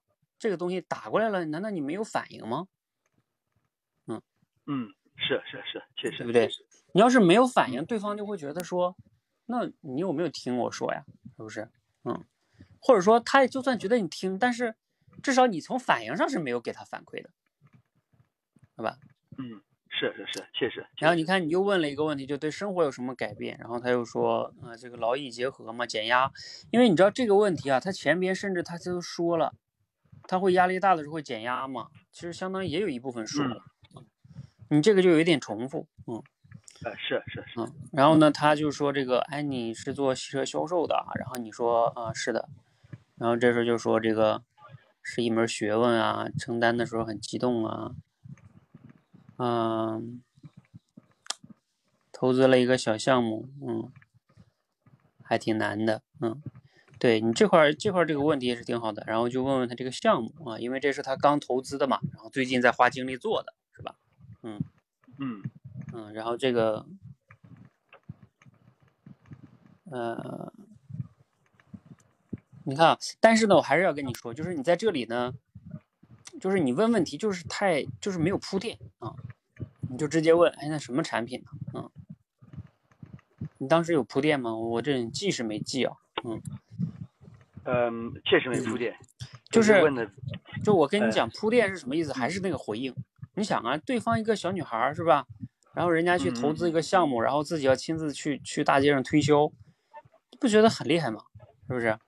嗯，嗯是就很有勇气啊。然后你你你你不是要称赞他，你是说对方说完了之后，理论来说你要能感知到他这种勇气，你就说哇，你你自己亲自投资，然后自己亲自去大街上发这种名片宣传，哇，你这个真的我觉得挺厉害的。要让我去大街上发，我都还要有点怵哎啊。那你们卖推销什么产品啊？你看哈，问题还是这个问题啊，但是就是你刚才那样一表达，他对方就会感知到说，哎，你是对他的一种是吧？嗯，嗯就这个是很重要的哈，就是因为这个，我为什么说聊天它是增进人与人之间的关系呢？他在这一刻，你表达这一刻的时候，他就可觉得你在理解他的情绪嗯和这种难处，是吧？然后你俩的心与心的距离就近了，啊，而而你如果直接问一个问题，你们什么产品啊？这个呢，也虽然说问题没问题，但是呢，他就感觉说有点远，啊，你就是像例行公事一样问我问题，是是是嗯，确实确实，嗯 对，就是这个是是一个，就是我们说聊天呀，很重要的拉近人与人的距离哈。然后他就说这个，嗯、这个项目的名字啊，过山车这个哈，然后你就说啊没有体验过，啊、嗯，怎么玩的哈？然后你看他其实就包括这块也是啊，他说这个这个事儿呢比较坑坑爹的哈，什么什么让爹去让爸爸去踩啊什么的，啊，然后你说没有体验过，嗯，是实体的吗？其实这个呢，你可以再问的具体一点，比如说问他是怎么玩的，嗯，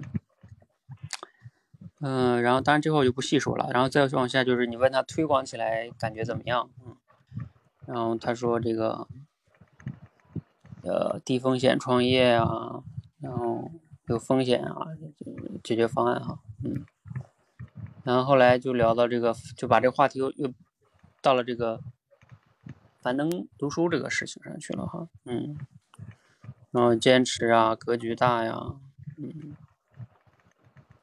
啊，你又问他一个抖音听啊，听樊樊登这个听哪方面？啊，职场啊，什么创业啊，改变思路啊，嗯，然后你说这是老板的潜质哈，嗯，然后潇潇潇就是说，嗯，你有销售的这个潜质啊，要多啊，销售很厉害，多请教。这个潇潇你还在吗？我咋感觉你没声了？我在，一直在啊，在听就是说。，嗯，嗯你你在这个部分啊，你要记得，就是你这块儿是有问题的，在于说，你一直说啊，这个你是销售很厉害啊，前辈啊，很就要多请教啊，一直在说这个，你知道吗？你没有具体的一个请教啊，哦，你发现没有？就是说，你这个就会最终就给人家的感觉就是，就是，就感觉不知道你说的真的还是假的啊、就是嗯。我的意思是说，你看人家这销售前辈在这儿了，然后呢，你又是新新手销售，对吧？你手上还有个项目，是不是？嗯你可以说，哎，你说，哎呀，您这嗯是前辈哈、您可能做销售比我经验多哈、你觉得，像像按照我们这种产品对销售的时候，您觉得我们应该注意什么，或者说有没有什么啊、一些心得呀，给我们给我分享一下啊？具体哦就是让他分享，好的，而不是说，哎呀，你这销售很厉害啊，我我多请教。什么叫以后多请？现在为什么不请教呢？嗯好，落到实处，对呀、因为你你不去问，那你就变成了一个客套话了。嗯知道了。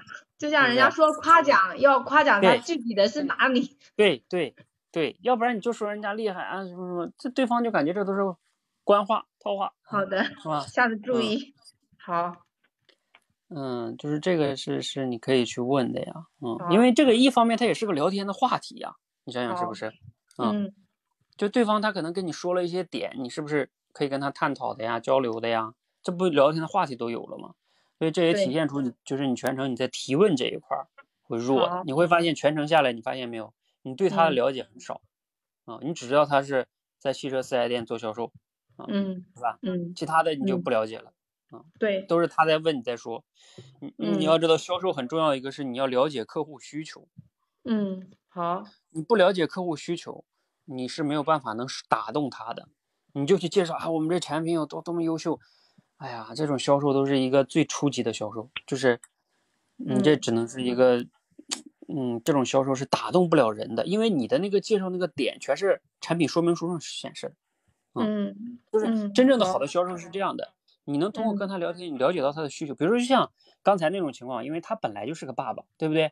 你看啊，嗯他才有个嗯五岁的孩子，我估计他这五岁的孩子就是你典型的客户，对不对？嗯是吧？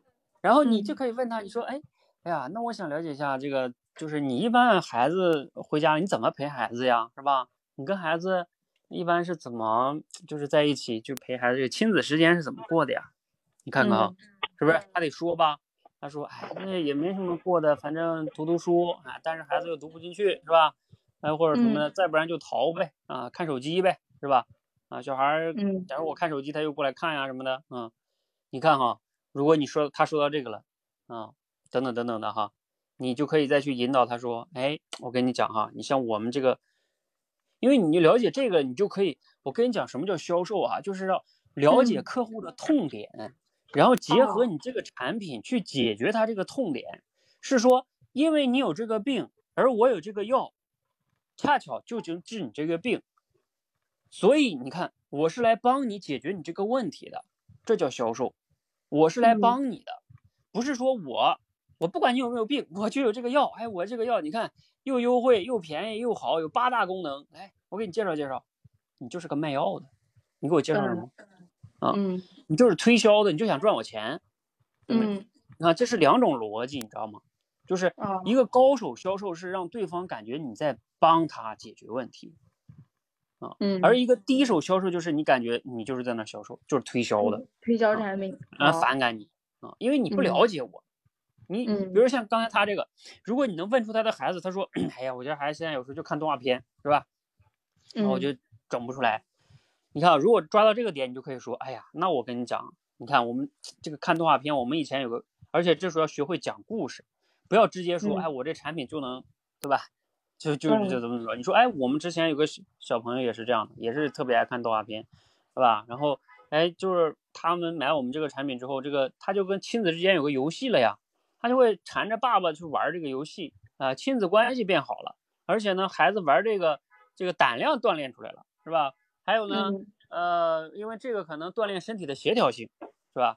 啊，嗯，就是等等等等啊，这个我不知道你那个具体的那几个老师说的点很对，是吧差不多这我瞎都有了我瞎说的哈，你看 有了有了，对吧？你这几个点打住了，而且亲子关系增加了，而且孩子不去纠缠那个动画片了，是不是？而且你看孩子五岁的时候，非常重要的就是就是身体的协调性，是吧？嗯，嗯这孩子跟父亲的亲子关系也出来了，啊玩儿的时候他就不害怕你了，嗯，你看。嗯你这么一说，我跟你讲，因为一方面他解决了他的一个就是玩游戏的那个问题，对吧？不是不是，就是看嗯手机的那个问题，看动画片的问题，对吧？对眼睛又嗯不好，嗯，对，那你看这个这个，那也打动你了，打动了，他就，因为你你说的是结合他具体的这个孩子的，你不是一个一二三，对吧？我对谁都这套话，嗯嗯，老师说的很对，对，这个是销售中我们说的顾问是销售最核心的地方。什么叫顾嗯问啊？就是因为我了解你的实际情况，然后我不给你的这个解决方案，你要感谢我的。你以为我卖给你东西吗？嗯。好，那我看一下后边啊，还有没有？好，谢谢老师，老师分析的啊。太棒了，嗯，好，我们后边就先到这儿吧，好吧？好的好，嗯，好的，好的好嗯，好，这个助播啊，你也刚才我说这个销售你也得也得注意哈，你们卖车也是一样的，必须要去把握这个客户的需求哈。外边下雨下大了，来，还有一组同学哈，快点。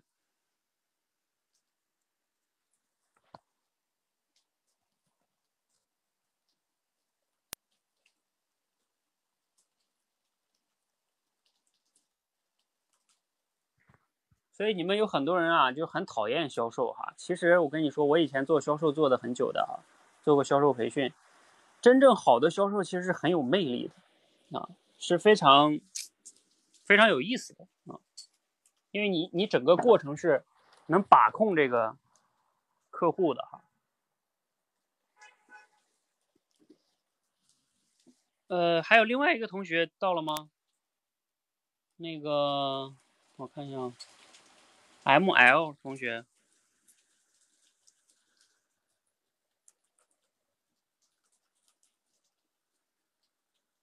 呃，就是点下边那个电话，有个电话看到了吗？呃，我有录过一个销售的课啊，你要想听听的话，之后你可以找番号教练要一下。就我之前讲过的顾问式销售。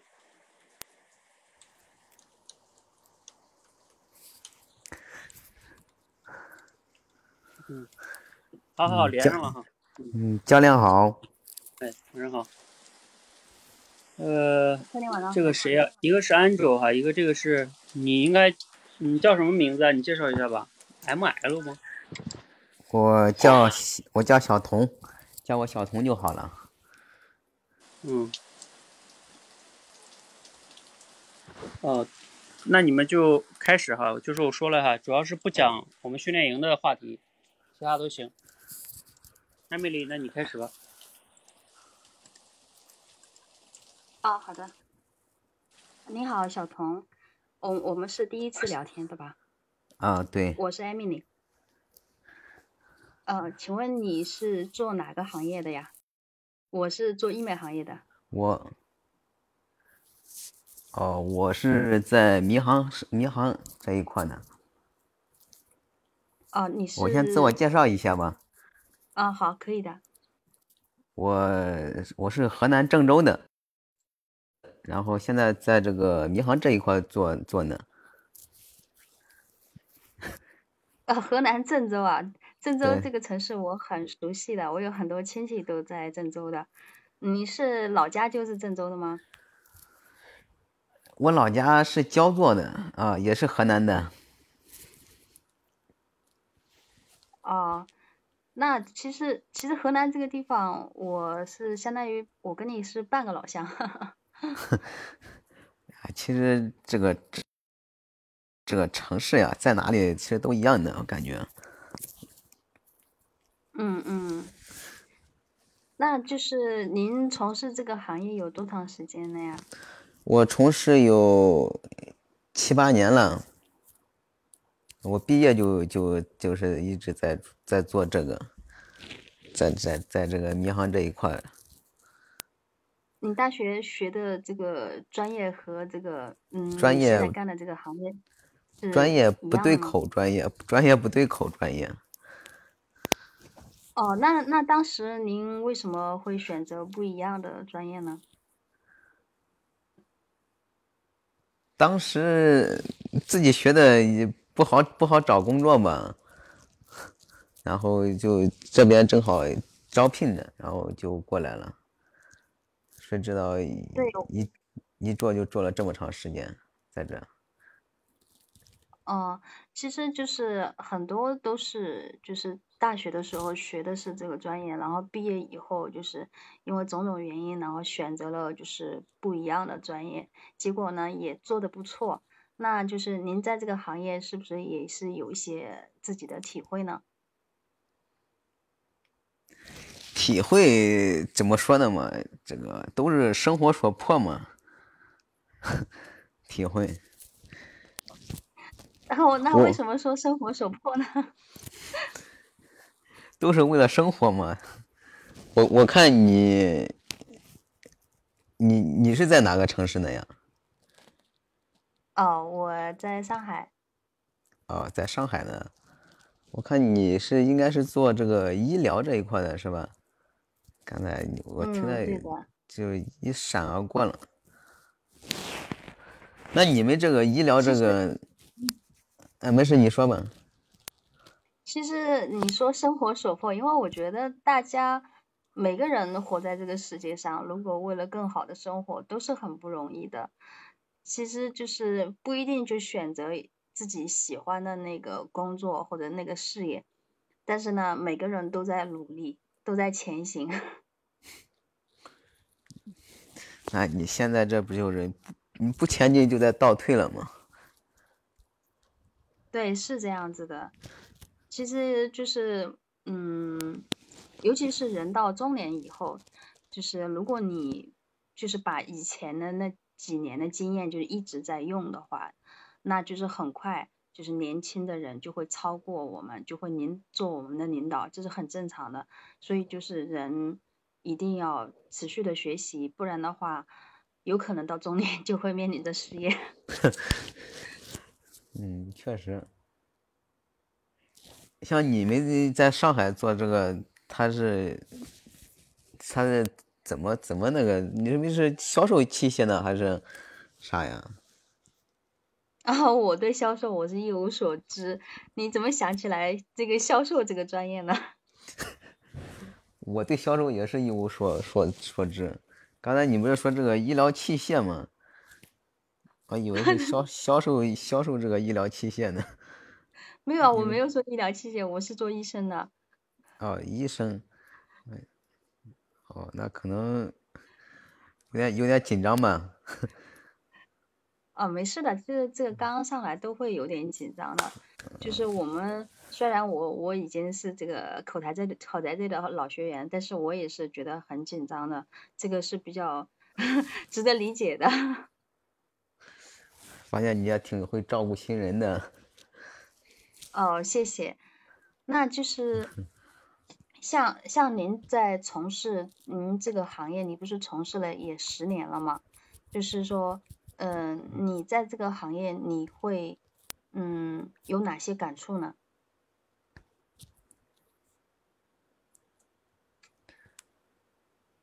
因为我接触的人嘛比较多，形形色色的都有，感触嘛，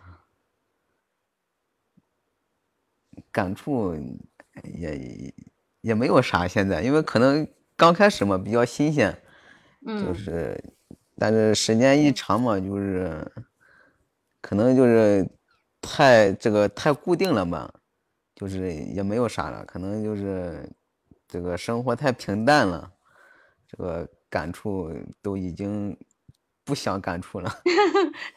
就是所有的想法都已经被磨平了，是这样吗？对对对，那就是，嗯，您怎么就想起来就是到这边来学口才呢？是需要哪方面提升吗？是您的工作需要用到吗？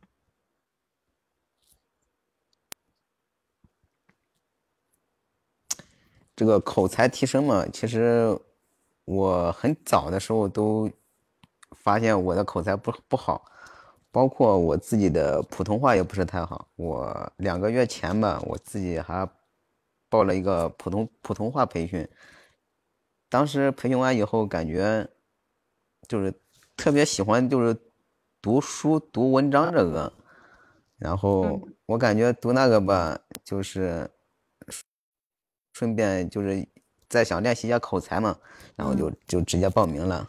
嗯，那那您平时喜欢读哪一类的书呢？其实我我也是蛮喜欢读书的。那您读哪一类的书比较多呢？我喜欢读书是因为我喜欢上这个普通话了，所以才会喜欢读书。它不具体，不管文章都可以，也不是说爱好，就是就是喜欢读一些文章，没有没有没有限制这个内容。就是什么类型的文章都读吗？对，可能就是想练练好普通话，这个目的是这个，并不是说喜欢读一些就是诗歌、散文这个文章之类的分类这个。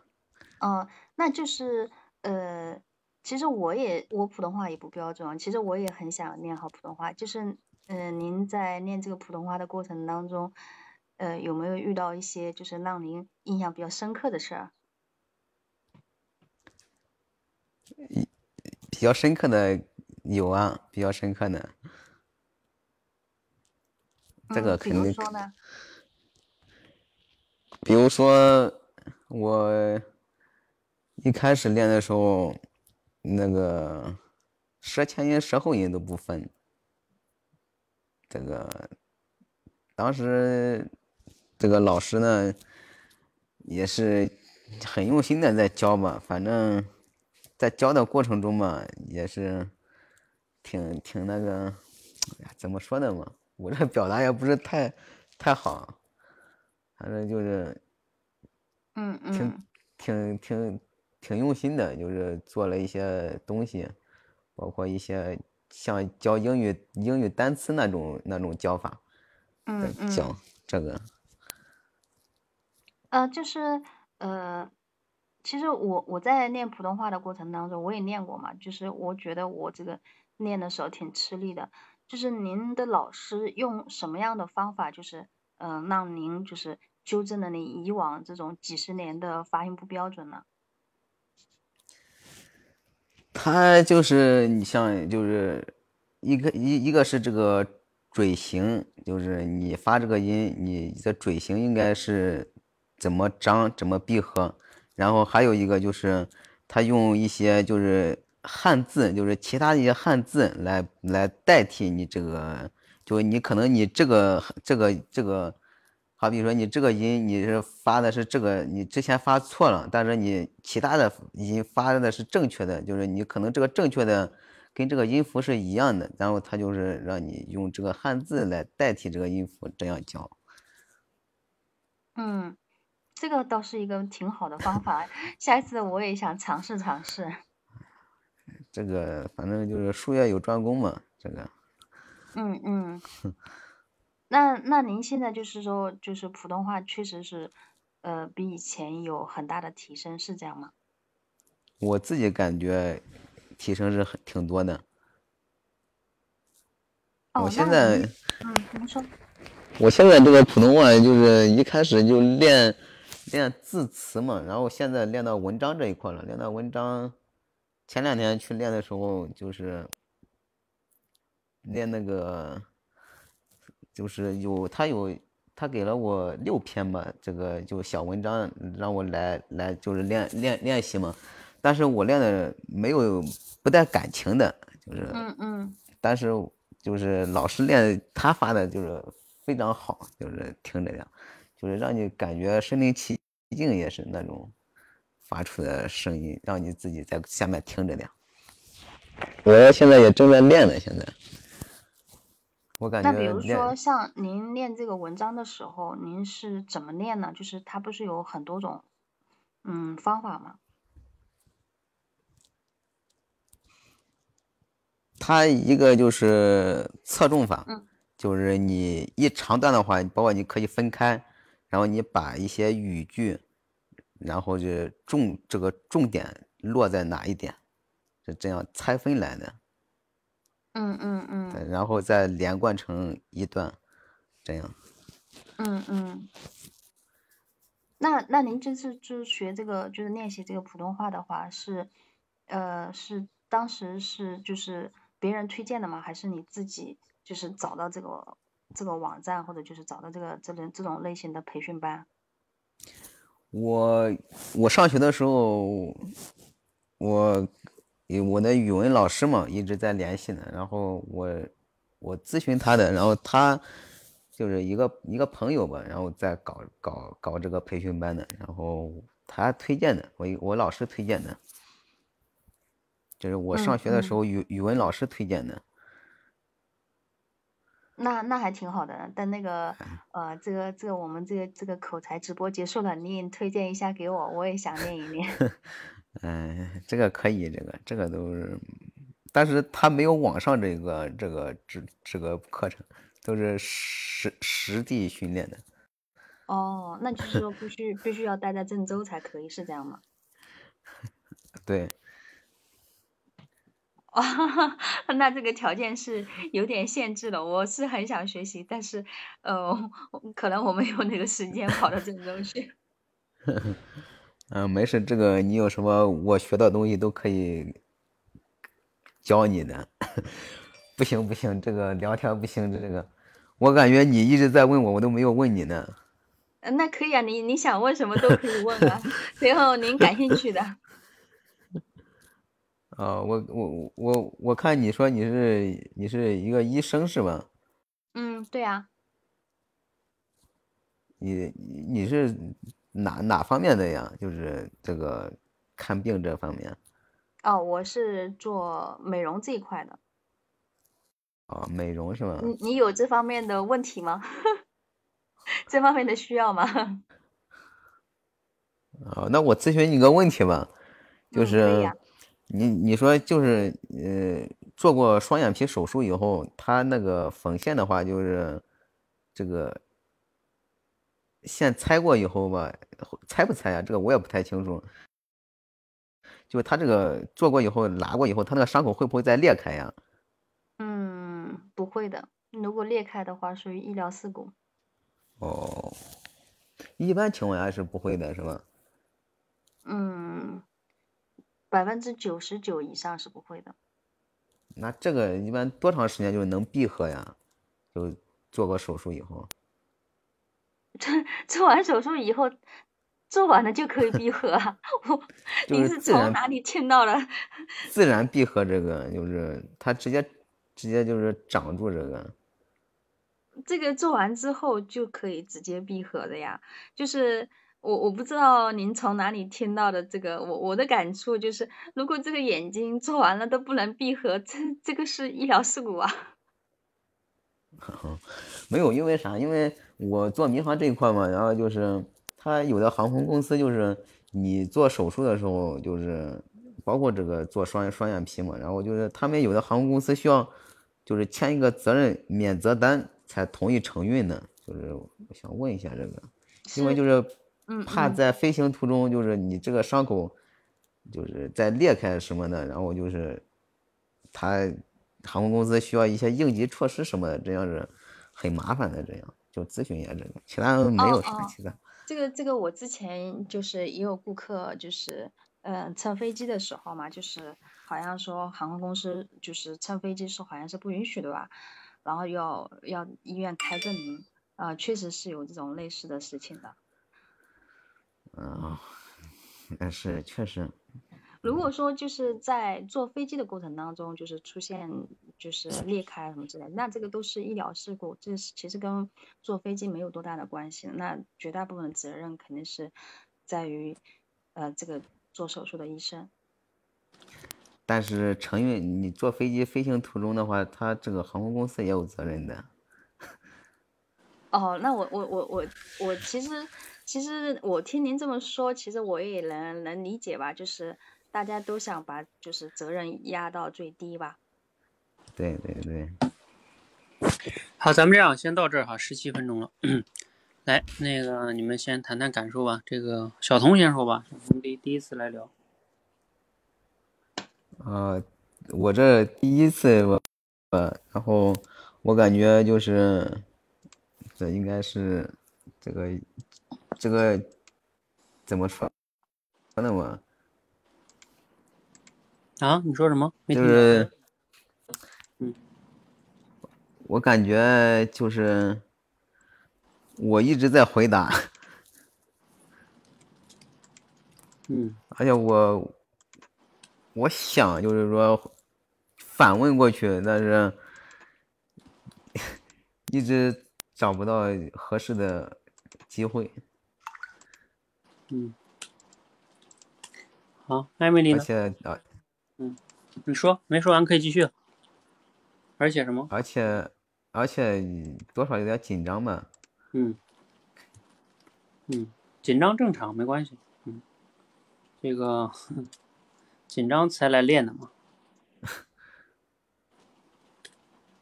尤其你第一次来聊，正常。你敢来聊就已经很很很很很给你点赞了，知道吧？有些人你不敢来聊的，嗯。毕竟这样的聊天，对吧？是是有有我听着，教练还有学员可能也有听着的，嗯，他会有挑战和压力的。你说完了吗？谢谢老师夸奖。嗯，我说完了。嗯，艾米丽呢？哦，就是嗯，聊天的过程当中啊，就是我觉得我这个引导能力还是比较差，然后就是。呃，聊的过程当中，就是有些有些比较尬聊吧，然后事实类的聊的比较比较多，就是这样子。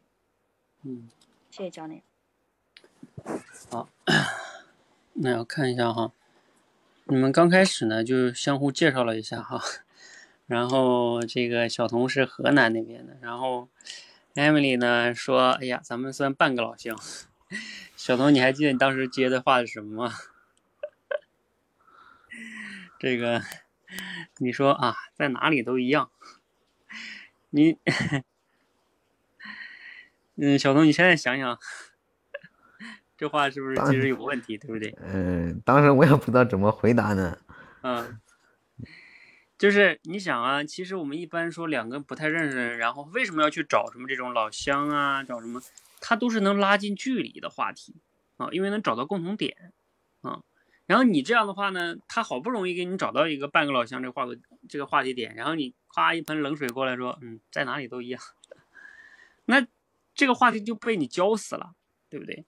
嗯，就是你你比较好的是说可以问他说，哎，你应该比较好的是应该说，哎，为什么是半个老乡啊？难道比如说小童你不好奇吗？他为什么说是半个老乡？是是因为他在那儿待过，还是说因为什么什么什么？他为什么会说这是半个老乡，对吧？这个背后肯定是有原因的呀。你就可以通过这个点，就可以去去问到一个背后的延伸话题，就打开了呀。嗯，嗯，这个是你你要去觉察的哈。然后后来呢，他就问你这个工作多长时间？七八年，大学。嗯，专业不对口，这个工作啊，然后就干这个工作。嗯，不好找工作。还有这个艾米丽到这个呢，就是你，你这块又有点预设了，就是你说他不是说专业不不对口嘛，是吧？嗯然后你就说啊、你的意你看你前面预设就是说很多不对口做的也挺好的，然后你这样就默认说他这个也做的挺好的，是吧？嗯，嗯。然后你大概就说对不对的意思，然后你看他怎么回答，他说，哎，生活所迫，嗯就是好像你突然间听到这个，你好像感觉不知道怎么接这个了，是吗？嗯嗯。嗯，然后你问他为什么说生活所迫，嗯，哎，你现在有理解他说这个是什么意思吗？就是就是为了为为了生活，然后就是嗯才从事这个行业的。如果有更多的选择的话，如果不是为了生活，那他可能还嗯会选择其他的行业。嗯，对啊，然后呢，后来呢，你你又你又来讲这这个话题，然后对吧？他问你在哪儿，然后你说上海，然后你又说生活所迫，然后每个人都要前行，要努力。你为什么要讲这个呢？嗯就是说，哦，我觉得上一句话想表达什么意思我还没有没有回答完。对，我知道你没回答完。那你你你说生活所迫嘛，然后你你加了一个叫每个人都在前行，什么要努力前进。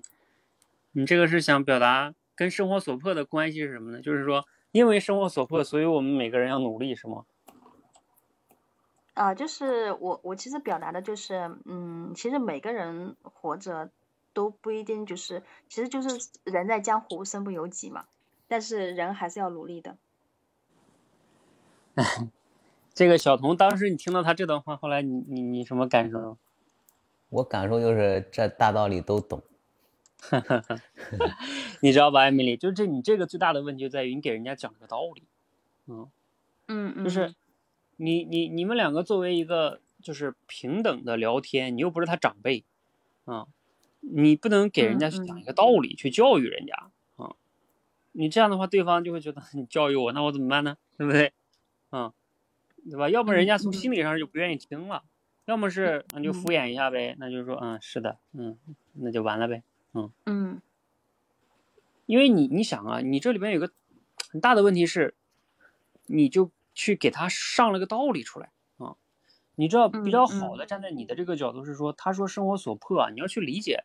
其实你知道我们现在很多大多数人就是可能做工作就是他说这样的状态的，就是嗯，暂时可能有了这样一个选择，对吧？我们就暂时做了这件事情，也谈不上喜欢，也谈不上怎么样，对吧？就就先这样做着了，嗯。你要去理解他这个的话，你就说，哎，也是，嗯，哎，我们普通人嘛，是吧？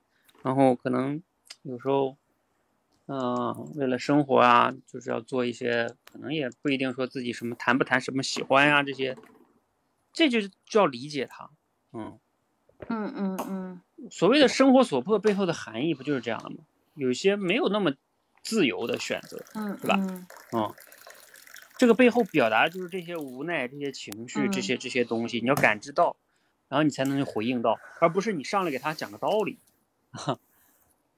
嗯嗯嗯，这个你要很很注意哈，就是说嗯，跟人嗯聊天的时候，切记搬出来一些大道理去教育对方，啊、那对方一定会反感的。嗯嗯嗯嗯，然后你看你后面又说了个年轻人会超过我们啊，失业啊，有学习啊什么的，嗯嗯。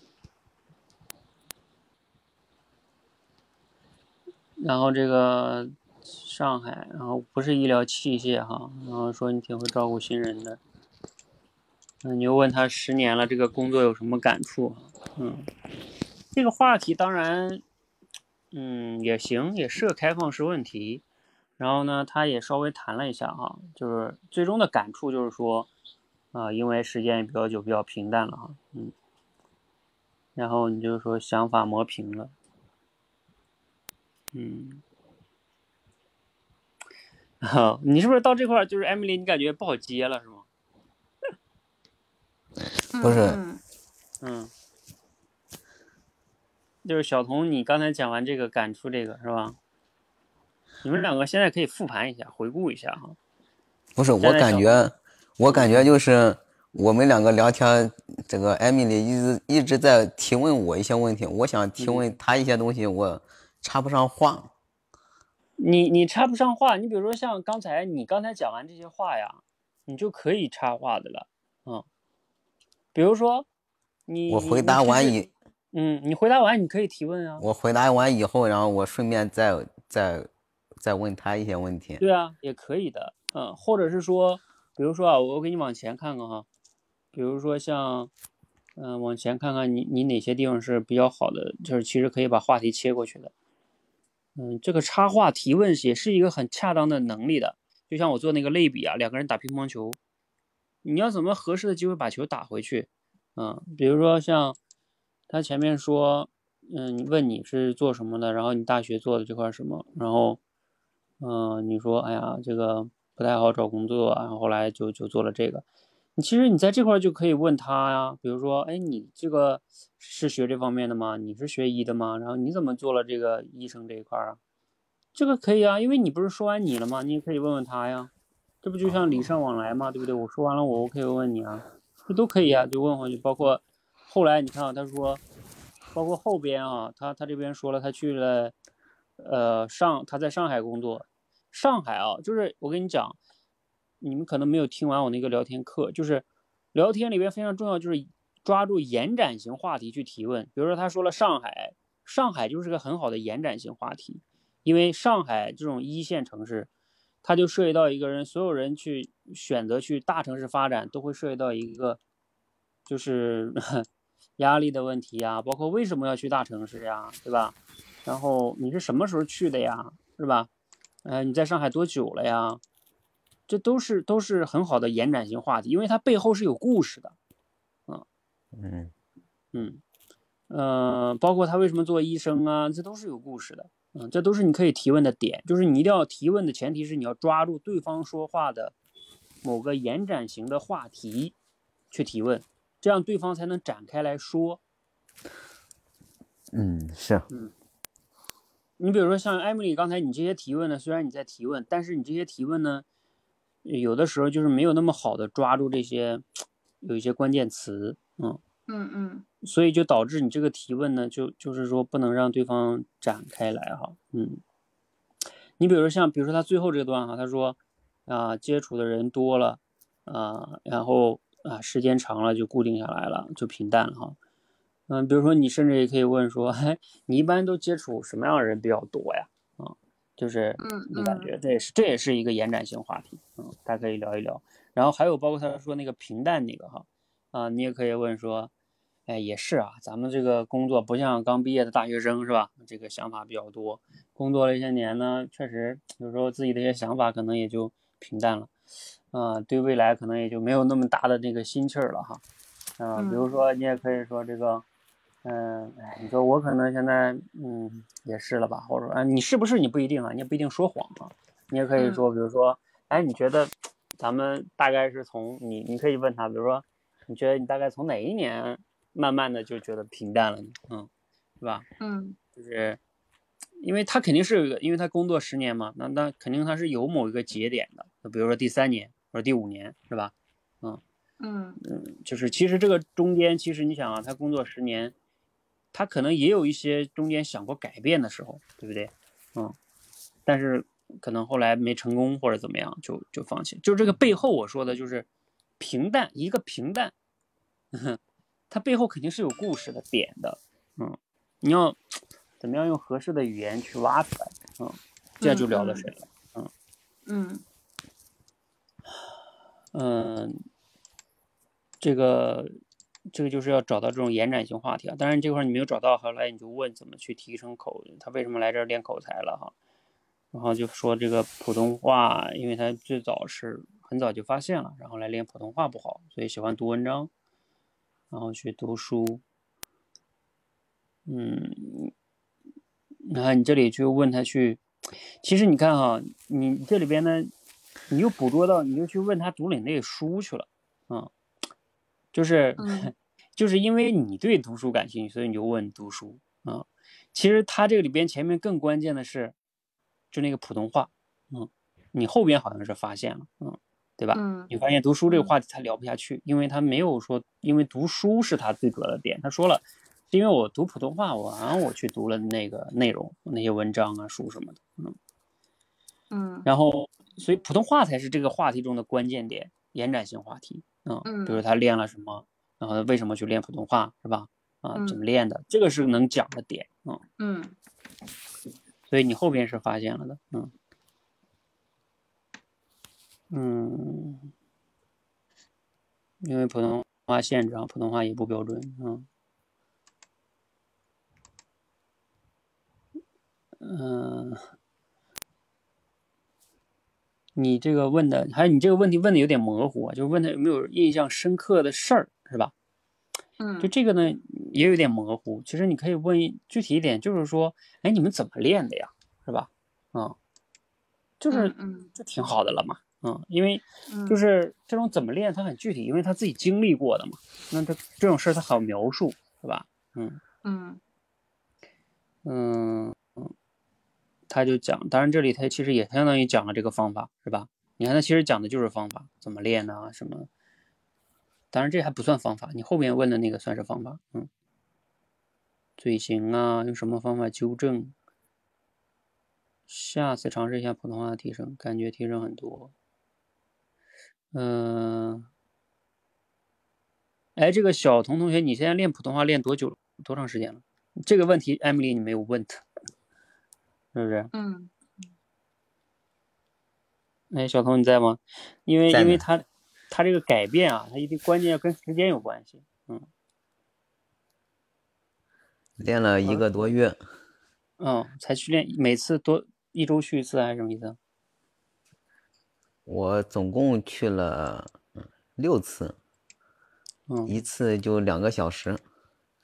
几个人一个班儿？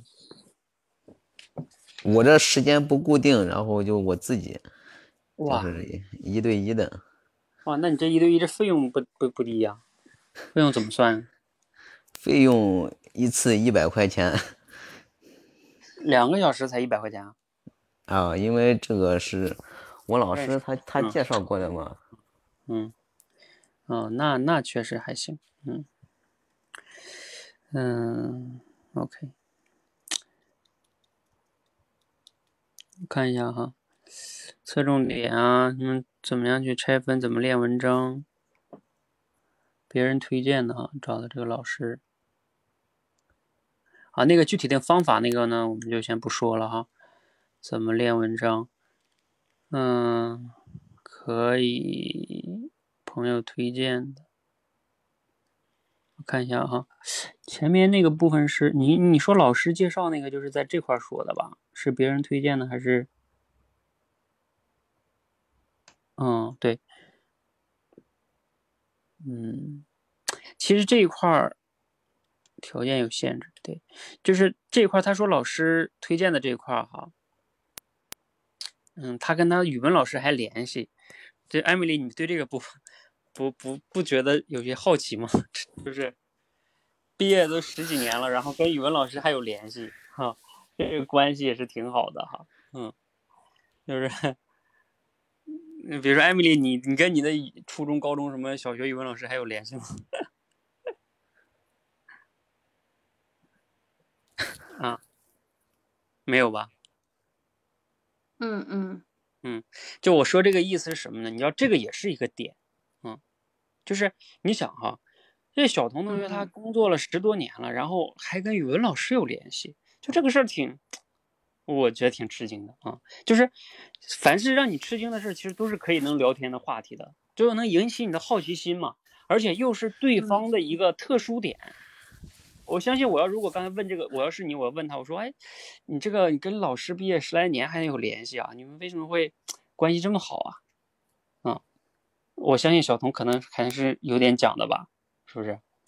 那都又嗯讲到上学时候的事了。啊，对啊，那也可以呀、对不对？为什么？因为因为很难的，就是一般你这个语文老师是你什么的语文老？初中还是高中的？什么？我高中嗯，那就是你现在能讲讲你为什么跟这个语文老师毕业？你看高中加上你大学，再加上毕业时间，快二十年了，就为什么还会有联系呢？呃因为当时上课嘛比较调皮，跟其他班嗯同学打架嘛。嗯然后我们语我们语文老老师是东北的，然后他当时为了维护我们嘛，就是带着我们班男同学去跟其他同学打架去的。哇，那这个老师真难得呀。嗯，所以所以你跟这个老师关系就特别好是吗？嗯，对。哦。那那毕业之后你们一般是怎么样联系呢？没事微信聊聊，还是要去？他是在你们家乡那边是吗？有时候也会见面是吗？对，他是他现在固定在河南了，他老家是东北的。嗯。嗯。那这个老师在过去这些这这些年中，有时候也会跟你沟通，也能给你带来一些帮助，或者是启发。现在可能时间一长嘛，个人有个人的圈子了。啊，你们需要帮助的话，就是咨询一下，能帮就帮。嗯，嗯，那你们这老师还挺特殊的。好，啊，你看啊，你看，比如艾米丽刚才这个段是吧？就是你就能挖出来，他这个老师是很不同的，还 跟着学生一起去打架，我觉得这个真的是挺……所以你看他们这个关系是是不一样。要高一班老师对吧？你打架不处分你，还跟你去打架。嗯嗯。嗯，那这个背后它就是有一个很有意思的点，嗯，有可能。然后后来就是说这个，啊，因为他说他这个是实体训练嘛，哈，然后你没办法去，他说我可以教你，哈，嗯，这个这个回应的还是挺好的。哈 然后到这儿呢，小童你突然间说，哈哎呀，我好像都没问你是吧？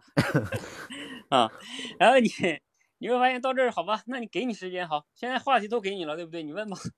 啊，你，然后你就问他是哪方面医生，然后美容的，好，然后你又问了一个这个双眼皮的事情，你会发现，就是你问这个问题是一个，就是我说聊天中的叫事实类的，而且是一个就是叫专业里边的技术类的，嗯，就是这个问题它是不容易去打开话题的，啊，因为你不是在问一个，比如说艾米丽，像她说，像我刚才问那些，哎，你为什么去上海呀？哎，你为什么会去做这种？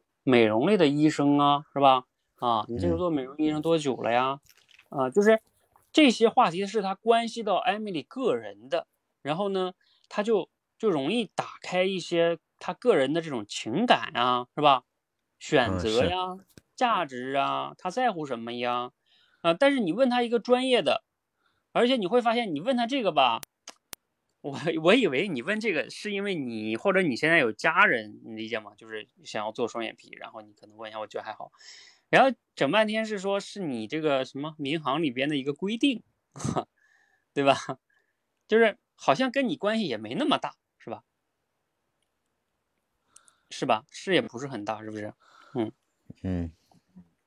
你知道这也就涉及到一个什么问题呢？因为跟你关系没那么大，这个就会导致说。其实你对这个话题也没那么好奇啊，就是我指的是说，跟你没有那么利益相关性。然后呢，你也就是随便问一下啊，就是这样的话就会导致，因为你在跟对方聊天的时候，你你你难得有一次去提问的机会，是不是？那这样的话，他你你问了一个没有那么就是关心的问题的话，他就会导致这个话题就很难再往下下走了，所以这个是我觉得就是你在提问上啊，确实要好好修炼的啊，嗯，要不然你在现实中，我相信你跟别人聊天也会有这个问题，嗯，哎，好吧，现在挺晚的了哈，十点了，嗯，我们就主要先到这儿哈，然后艾米丽呢，就是刚才前面和你说的这些哈，嗯，就是要要有一些铺垫啊，嗯，这个提问哈，尤其是抓到关键词，嗯。呃，小童嘛，不过你是小童是新学员哈，嗯，还没关系，能来就挺好的哈，啊，不要因为我这样一点评，你觉得哎这个太差了，也没有啊，只要新人来了，能先流畅的聊下来，哪怕刚开始没有提问或者什么都没有关系，呃，这个都是一个发现问题的过程啊，就发现你现在这方面有这个问题，然后所以你有意识的去能知道自己的问题，然后再去有意识的在现实中，因为每天不都在跟人说话吗？沟通吗？是吧？有意识去觉察，然后去提问。去改变啊，其实就是这样一个过程啊。其实说话这件事儿，他说难也难，说不难呢，因为咱们每天都在干这件事儿，是不是？所以他他就没有那么难啊。但是呢，确实是有一些盲区，就是说你自己可能不会觉察到的啊。就像你看这个全程下来，你会发现，如果你不是特意到最后你要个机会去去提提问的话，那你可能真的没有机会提问啊。这个提问其实是聊天中非常重要的一个能力，因为这样才能把这个话题很好的把控、延展、深入。嗯，好，没关系哈，第一次来的不要气馁哈，就是觉察到问题啊，然后慢慢修炼，好吧？先把你俩下了哈，嗯，好，嗯，好，有问题我们可以在群里再交流，因为今天挺晚了，你们可能也有事情，嗯，好好，拜拜哈，嗯。好，那我们聊天呢，今天就先到这里哈，嗯，然后大家呢，就是刚才我说的啊，这我一直强调的，这是一个训练场，这也是一面镜子，就是我们其实聊得好也好，不好也好都没关系。啊，咱们就是通过这个呢，去暴露出来自己的某些问题。啊，当然我说的呢，也不一定都是对的哈，也是仅供大家参考，然后你们可以参考这些呢，回到现实中去啊，带着一个觉察，甚至啊，我以前经常建议啊，有时候你跟别人聊的时候，你可以录个音啊。然后你回头自己听一听，你就会发现，因为你当时可能觉察不到，哎，你你你你录完音你再听，你就能发现到有问题了。嗯，好，我们先到这里哈，谢谢大家。